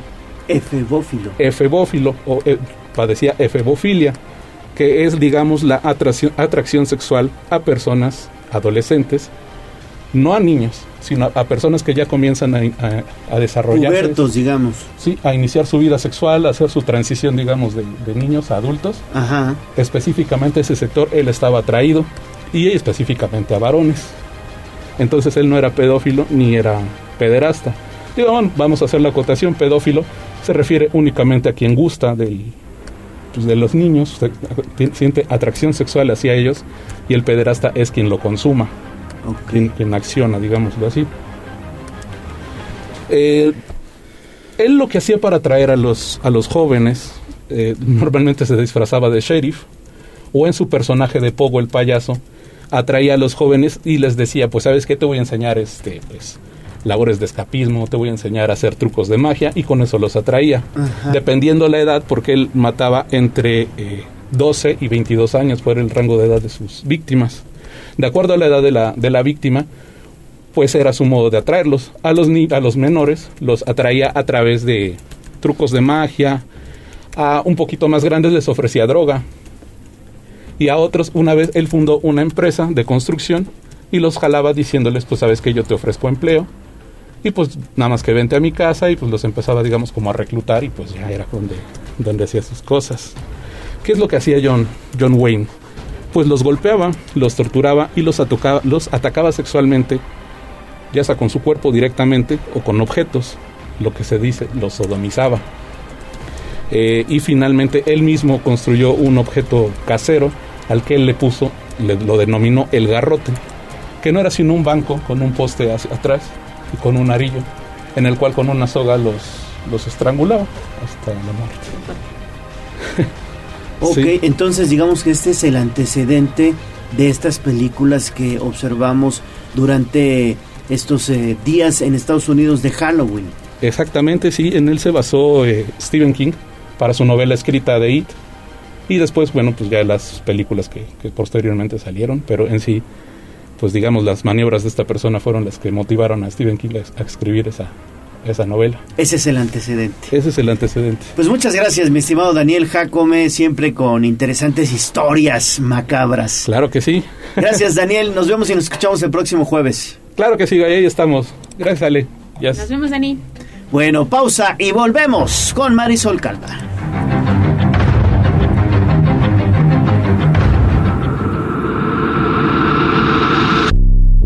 Ingresemos a la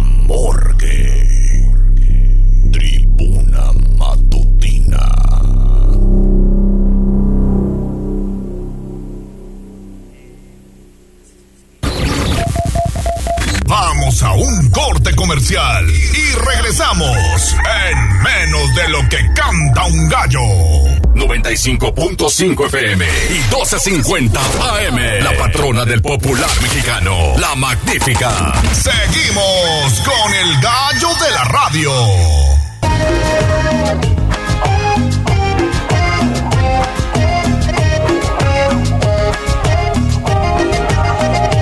¿A qué hora vas a venir? ¿Yo? La hora que se me dé mi regalada gana. Pero ni un minuto más tarde. Hay que ponerse enérgico. Reconocimiento, empoderamiento, capacidades y otros temas con Marisol Calva en Tribuna Matutina. 8 de la mañana con 49 minutos. Vamos entonces con Marisol Calva. Mi estimada Marisol, qué gusto saludarte. Buenos días. Igualmente, buenos días, como cada jueves aquí andamos ya. Pues bienvenida. Muy Buenos bien, días. Muy bien. Oye, hoy vamos a platicar de mandatos de masculinidad y feminidad. Así es. A ver, platícanos. Mira, la verdad es que es un tema con el que estamos muy familiarizados, con el que nos educan desde que somos chiquitas y chiquitos. Sin embargo, ha sido tan normalizado que no nos hemos dado cuenta de la forma en la que inciden de forma negativa estas cuestiones en las vidas de las personas. Estamos muy acostumbrados a escuchar cómo deben ser las mujeres y cómo deben ser los hombres de acuerdo a la sociedad. Los mandatos de masculinidad y de feminidad son constructos sociales, es decir, que se construyen desde la sociedad, que son una serie de reglas, de reglas no escritas de cómo debe ser la mujer, pues que debe de aspirar a ser madre, a casarse, a tener una familia, a comportarse de forma decorosa, a los hombres pues de ser los proveedores de la casa, de no expresar sus emociones, de ser duros, de ser fuertes. Sin embargo, estas acciones que hemos dado por sentadas que así deben ser las personas, se han vuelto camisas de fuerza para el libre desarrollo de la personalidad, el libre desarrollo de pues de las actividades, ¿no? Eh, ¿Por qué todo esto viene a colación? Se hicieron virales en las últimas semanas algunos videos en redes como TikTok y eh, Instagram donde hay una gran cantidad de jóvenes consumiendo información, donde influencers sin preparación en relaciones de género, sin preparación en materia de género en absoluto, se ponen a dar consejos a las mujeres de cómo atraer hombres, ¿no? Entonces les dicen, oye, pues explota tu energía femenina, es decir, ser sexy, este, ser delicada, todas estas eh, eh, cuestiones asociadas a la feminidad y no eh, exaltes tanto tu energía masculina. Lo que preocupa aquí es lo que dicen ellos de qué es la energía masculina. Y dicen, un hombre no quiere a una mujer que tenga maestría, que tenga doctorados, que se supere, que trabaje. A un hombre no le gusta que una mujer gane más dinero que él. Este, o eso, eso asocia en energía masculina. Sin embargo, es muy importante decirle a la audiencia que no, el, el tener una carrera profesional, el tener un negocio, el tener tu propio patrimonio no tiene género. No es una cuestión de hombres o de mujeres, es una cuestión de todas las personas, todos Claro. tenemos derecho a superarnos y eso no tiene que ver con que si tú eres muy masculina por querer tener un doctorado o que si tú eres muy masculina por querer tener tu propio negocio, simplemente eso significa que vivimos en un momento pues de la sociedad donde las mujeres han tenido que incorporarse al ámbito eh, pues ya público, no no solo a trabajar, sino también a participar políticamente, a participar socialmente y que eso no quiere decir que las mujeres tengan energía masculina porque no existe biológicamente nada que se llame energía No masculina existe y energía término. femenina, ¿no? Más bien eso es una desinformación que se está generando a través de las redes, pero que sí puede repercutir de forma negativa en la vida de muchas, sobre todo jóvenes, que pueden pensar el decir, bueno, sí, porque si yo empiezo a, avanzar hacia ese sentido, quizá no voy a tener pareja nunca, ni un novio, ni alguien que me quiera, porque van a pensar que yo soy muy masculina y esto es mentira. Entonces sí es importante decir que no existen estos términos que están diciendo en estas redes sociales, que sí existe el derecho de todas las personas a poder construir su proyecto de vida, construir eh, lo que ellos quieran y deseen ellos y ellas, que no es una cuestión solo para hombres o solo para mujeres, que por muchos años solo los hombres pudieran desarrollarse eh, profesionalmente por esta división sexual del trabajo donde las mujeres tenían que permanecer en casa. Eso ya fue eh, pues rebasado no nos rebasó pues por las crisis económicas por el neoliberalismo por muchísimas cuestiones que ya eh, incidieron en que las mujeres ya salgan no salgan de ese ámbito al que por muchos años quedaron confinadas y entonces ahora sí puedan ejercer diferentes cuestiones. Esto es importante recalcarlo decir que estos mandatos pues sí actúan como camisas de fuerza que sí buscan ejercer control que reproducen roles y estereotipos de género. Y esos roles y esos estereotipos son los que necesitamos combatir para dejar de educar en el machismo, para dejar de reproducir prácticas misóginas y obviamente para construir una sociedad más igualitaria. Porque está comprobado por la OCDE, por diferentes organismos internacionales que a mayor participación de las mujeres en la economía, mayores índices de democracia, mayor eh, Producto Interno Bruto, o sea, realmente la incorporación de las mujeres al ámbito público, no solo al laboral, a todos los aspectos de la vida pública, inciden de forma positiva en la sociedad. Entonces, quitarnos ya estas marañas, ¿no? Decir que muchas veces eh, los hombres pueden llorar y sentirse mal y eso no los hace menos hombres, o sea, más bien queremos personas pues, que, eh, que sepan identificar lo que sienten y que sean asertivas, que no tengan miedo de expresarse y que también hay mujeres que no quieren ser mamás, que tal vez su proyecto de vida es poner un negocio y, y ser feliz, ¿no? Con su negocio y que eso no las hace menos mujeres, que hay este mujeres que sí quieren ser mamás y que bueno, eso tampoco las hace eh, pues ser malas mujeres ni nada, ¿no? O sea, no existe eso de ser buena o mala mujer, mal o mal hombre por el tema de los estereotipos de género, sí por otras cuestiones, de violencias, de discriminación, eso sí. Sin embargo, en estos mandatos no existe un manual de cómo ser hombre y cómo ser mujer. Esas construcciones que nos enseñó la sociedad sí son las que tenemos que empezar a cambiar porque han generado esta desigualdad en la que se vive actualmente por parte de la sociedad en distintos ámbitos para los hombres y para las mujeres. Fíjate que yo no los he visto, Marisol, pero sí me parece que entonces estamos en un retroceso. Sí, ya se han dado pasitos, aunque sea pequeñitos en este tema, y sobre todo que hay muchos chicos, este, me atrevería a decir niñas que hoy están viendo TikTok, ¿no? Sí. Pues están viendo Instagram. Y que se hacen una idea incluso falsa de lo que, de lo que tú comentas. Sí, ¿no? esto es muy grave porque en este último año las búsquedas en eh, jóvenes, ¿no? De 18 a 14 años ya no son en Google, ya pasaron a empezar a buscar en, en TikTok, todo lo que quieran buscar, se informan en TikTok. Entonces, si de repente en esta red social empiezan a encontrar ese tipo de reproducción de mensajes que son desiguales, que son este pues hasta empezamos a formar a generaciones con ese tipo de criterio. Y eso es algo que no debemos permitir como papás estar muy al pendiente Pendientes. Aconsejar, orientar, este, pues obviamente hay que guiar, ¿no? Y entonces es importante estar al pendiente de lo que se escucha en estas redes sociales. Hay información valiosísima y buenísima, pero también hay desinformación y eso es algo que hay que combatir, empezando por nosotros desde casa a desmontar este tipo de, pues, de constructos que no ayudan a la sociedad. Perfecto. Marisol Calva, muchas gracias. Gracias, muchas como gracias, siempre. Leo y Ale. Nos vemos el próximo jueves. Primero días. Bueno, ya está en la línea telefónica la maestra Karina Jiménez, coordinadora de gestión y vinculación académica del Complejo Cultural Universitario de la UAP. ¿Cómo está, maestra? Qué gusto saludarle. Buen día. Buenos días, Leo. Buenos días, Ale. Aquí, pues agradeciendo, bueno, agradeciéndoles el espacio para invitarlos a las actividades que con motivo del Día de Muerto vamos a tener en el Complejo Cultural Universitario. A partir del día de hoy ya nos pueden visitar, ya tenemos eh, montada nuestra nuestra ofrenda tradicional en el lobby de las salas de cine. La Escuela de Artes Plásticas también tiene ya ahí una intervención con una es una ofrenda, pero es una ofrenda digital. Creo que es un, una este pues es un proceso con lo que los chicos están como mucho en contacto actualmente con el tema esto de lo digital. Estaba escuchando ahorita que estaban hablando como el tema de las redes sociales y bueno, están están haciendo ellos una una ofrenda digital. Está también el Colegio de Diseño Gráfico, se montó un zompantli. Tenemos, eh, es un zompantli, bueno, está basado en un zompantli tradicional, obviamente, pero está intervenido eh, por 170 alumnos y bueno, cada una de las piezas tiene un toque muy especial donde demuestran todos ellos su, su creatividad y bueno, también quisiera como eh, no dejar la oportunidad de invitarlos es dentro de estas festividades el día sábado vamos a llevar a cabo una una ofrenda monumental de luz. Vamos a iniciar eh, caminando a partir de las 7 de la noche eh, del lado de de lo que viene siendo la mariposa, si es que conocen las instalaciones del complejo. De ese lado nos vamos a, a, este, a reunir. les pedimos que lleven una veladora en vaso, es importante para que no vayamos a tener ningún percance.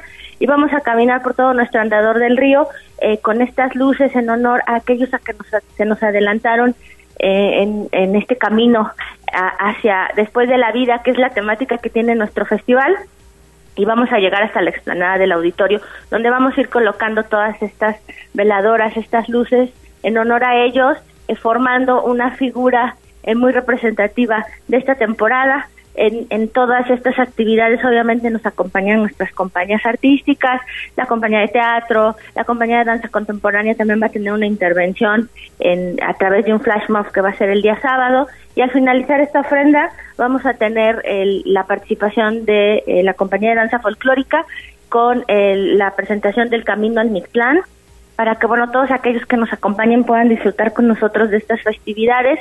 Para nosotros en el complejo es una de las festividades más importantes. Entonces, bueno, pues eh, queremos como darles eh, esta información, toda esta información y muchísimo más, porque la verdad es que es un es un programa muy completo. Tenemos presentaciones artísticas en el andador, talleres infantiles con temática de Día de Muertos para que los pequeñines puedan adornar su, su calaverita de azúcar o hagan una máscara de Catrina con nosotros en el andador. Esto va a ser sábado y domingo. Pueden consultar nuestras redes, toda esta información ya la pueden encontrar en www.complejocultural.boa.mx o en nuestras redes que es arroba ccuap, en el Instagram, en, en, en Facebook, para que puedan estar al pendiente de qué se va a realizar cada día y nos acompañen y disfruten con nosotros de esta festividad que, bueno, creo que muchos de nosotros las disfrutamos, aprovechamos para rendir un homenaje a aquellos que ya no están con nosotros y a la vez también, pues bueno, creo que dentro de nuestra cultura la parte de, de celebrar con mucho color y con mucha festividad la muerte es, es una característica de todos nosotros como, como mexicanos. Muy bien, maestra Karina Jiménez. Pues muchas gracias y estaremos pendientes de todas estas actividades de la máxima casa de estudios allá en el complejo cultural. Buen día, gracias. Hasta luego, buen día. Bueno, pues ahí está entonces. Nos tenemos que ir. Gracias a Auro Mones en la operación técnica. Gracias también a Abraham Merino en la producción. Jazz Guevara en las redes sociales. Ale Bautista. También ya tuvimos ganador de pastel. Nos estaremos poniendo en contacto con la ganadora. Soy Leonardo Torija, el gallo de la radio. Adiós. Adiós, amor, me voy de ti y esta vez para siempre. Aquí terminamos Tribuna Matutina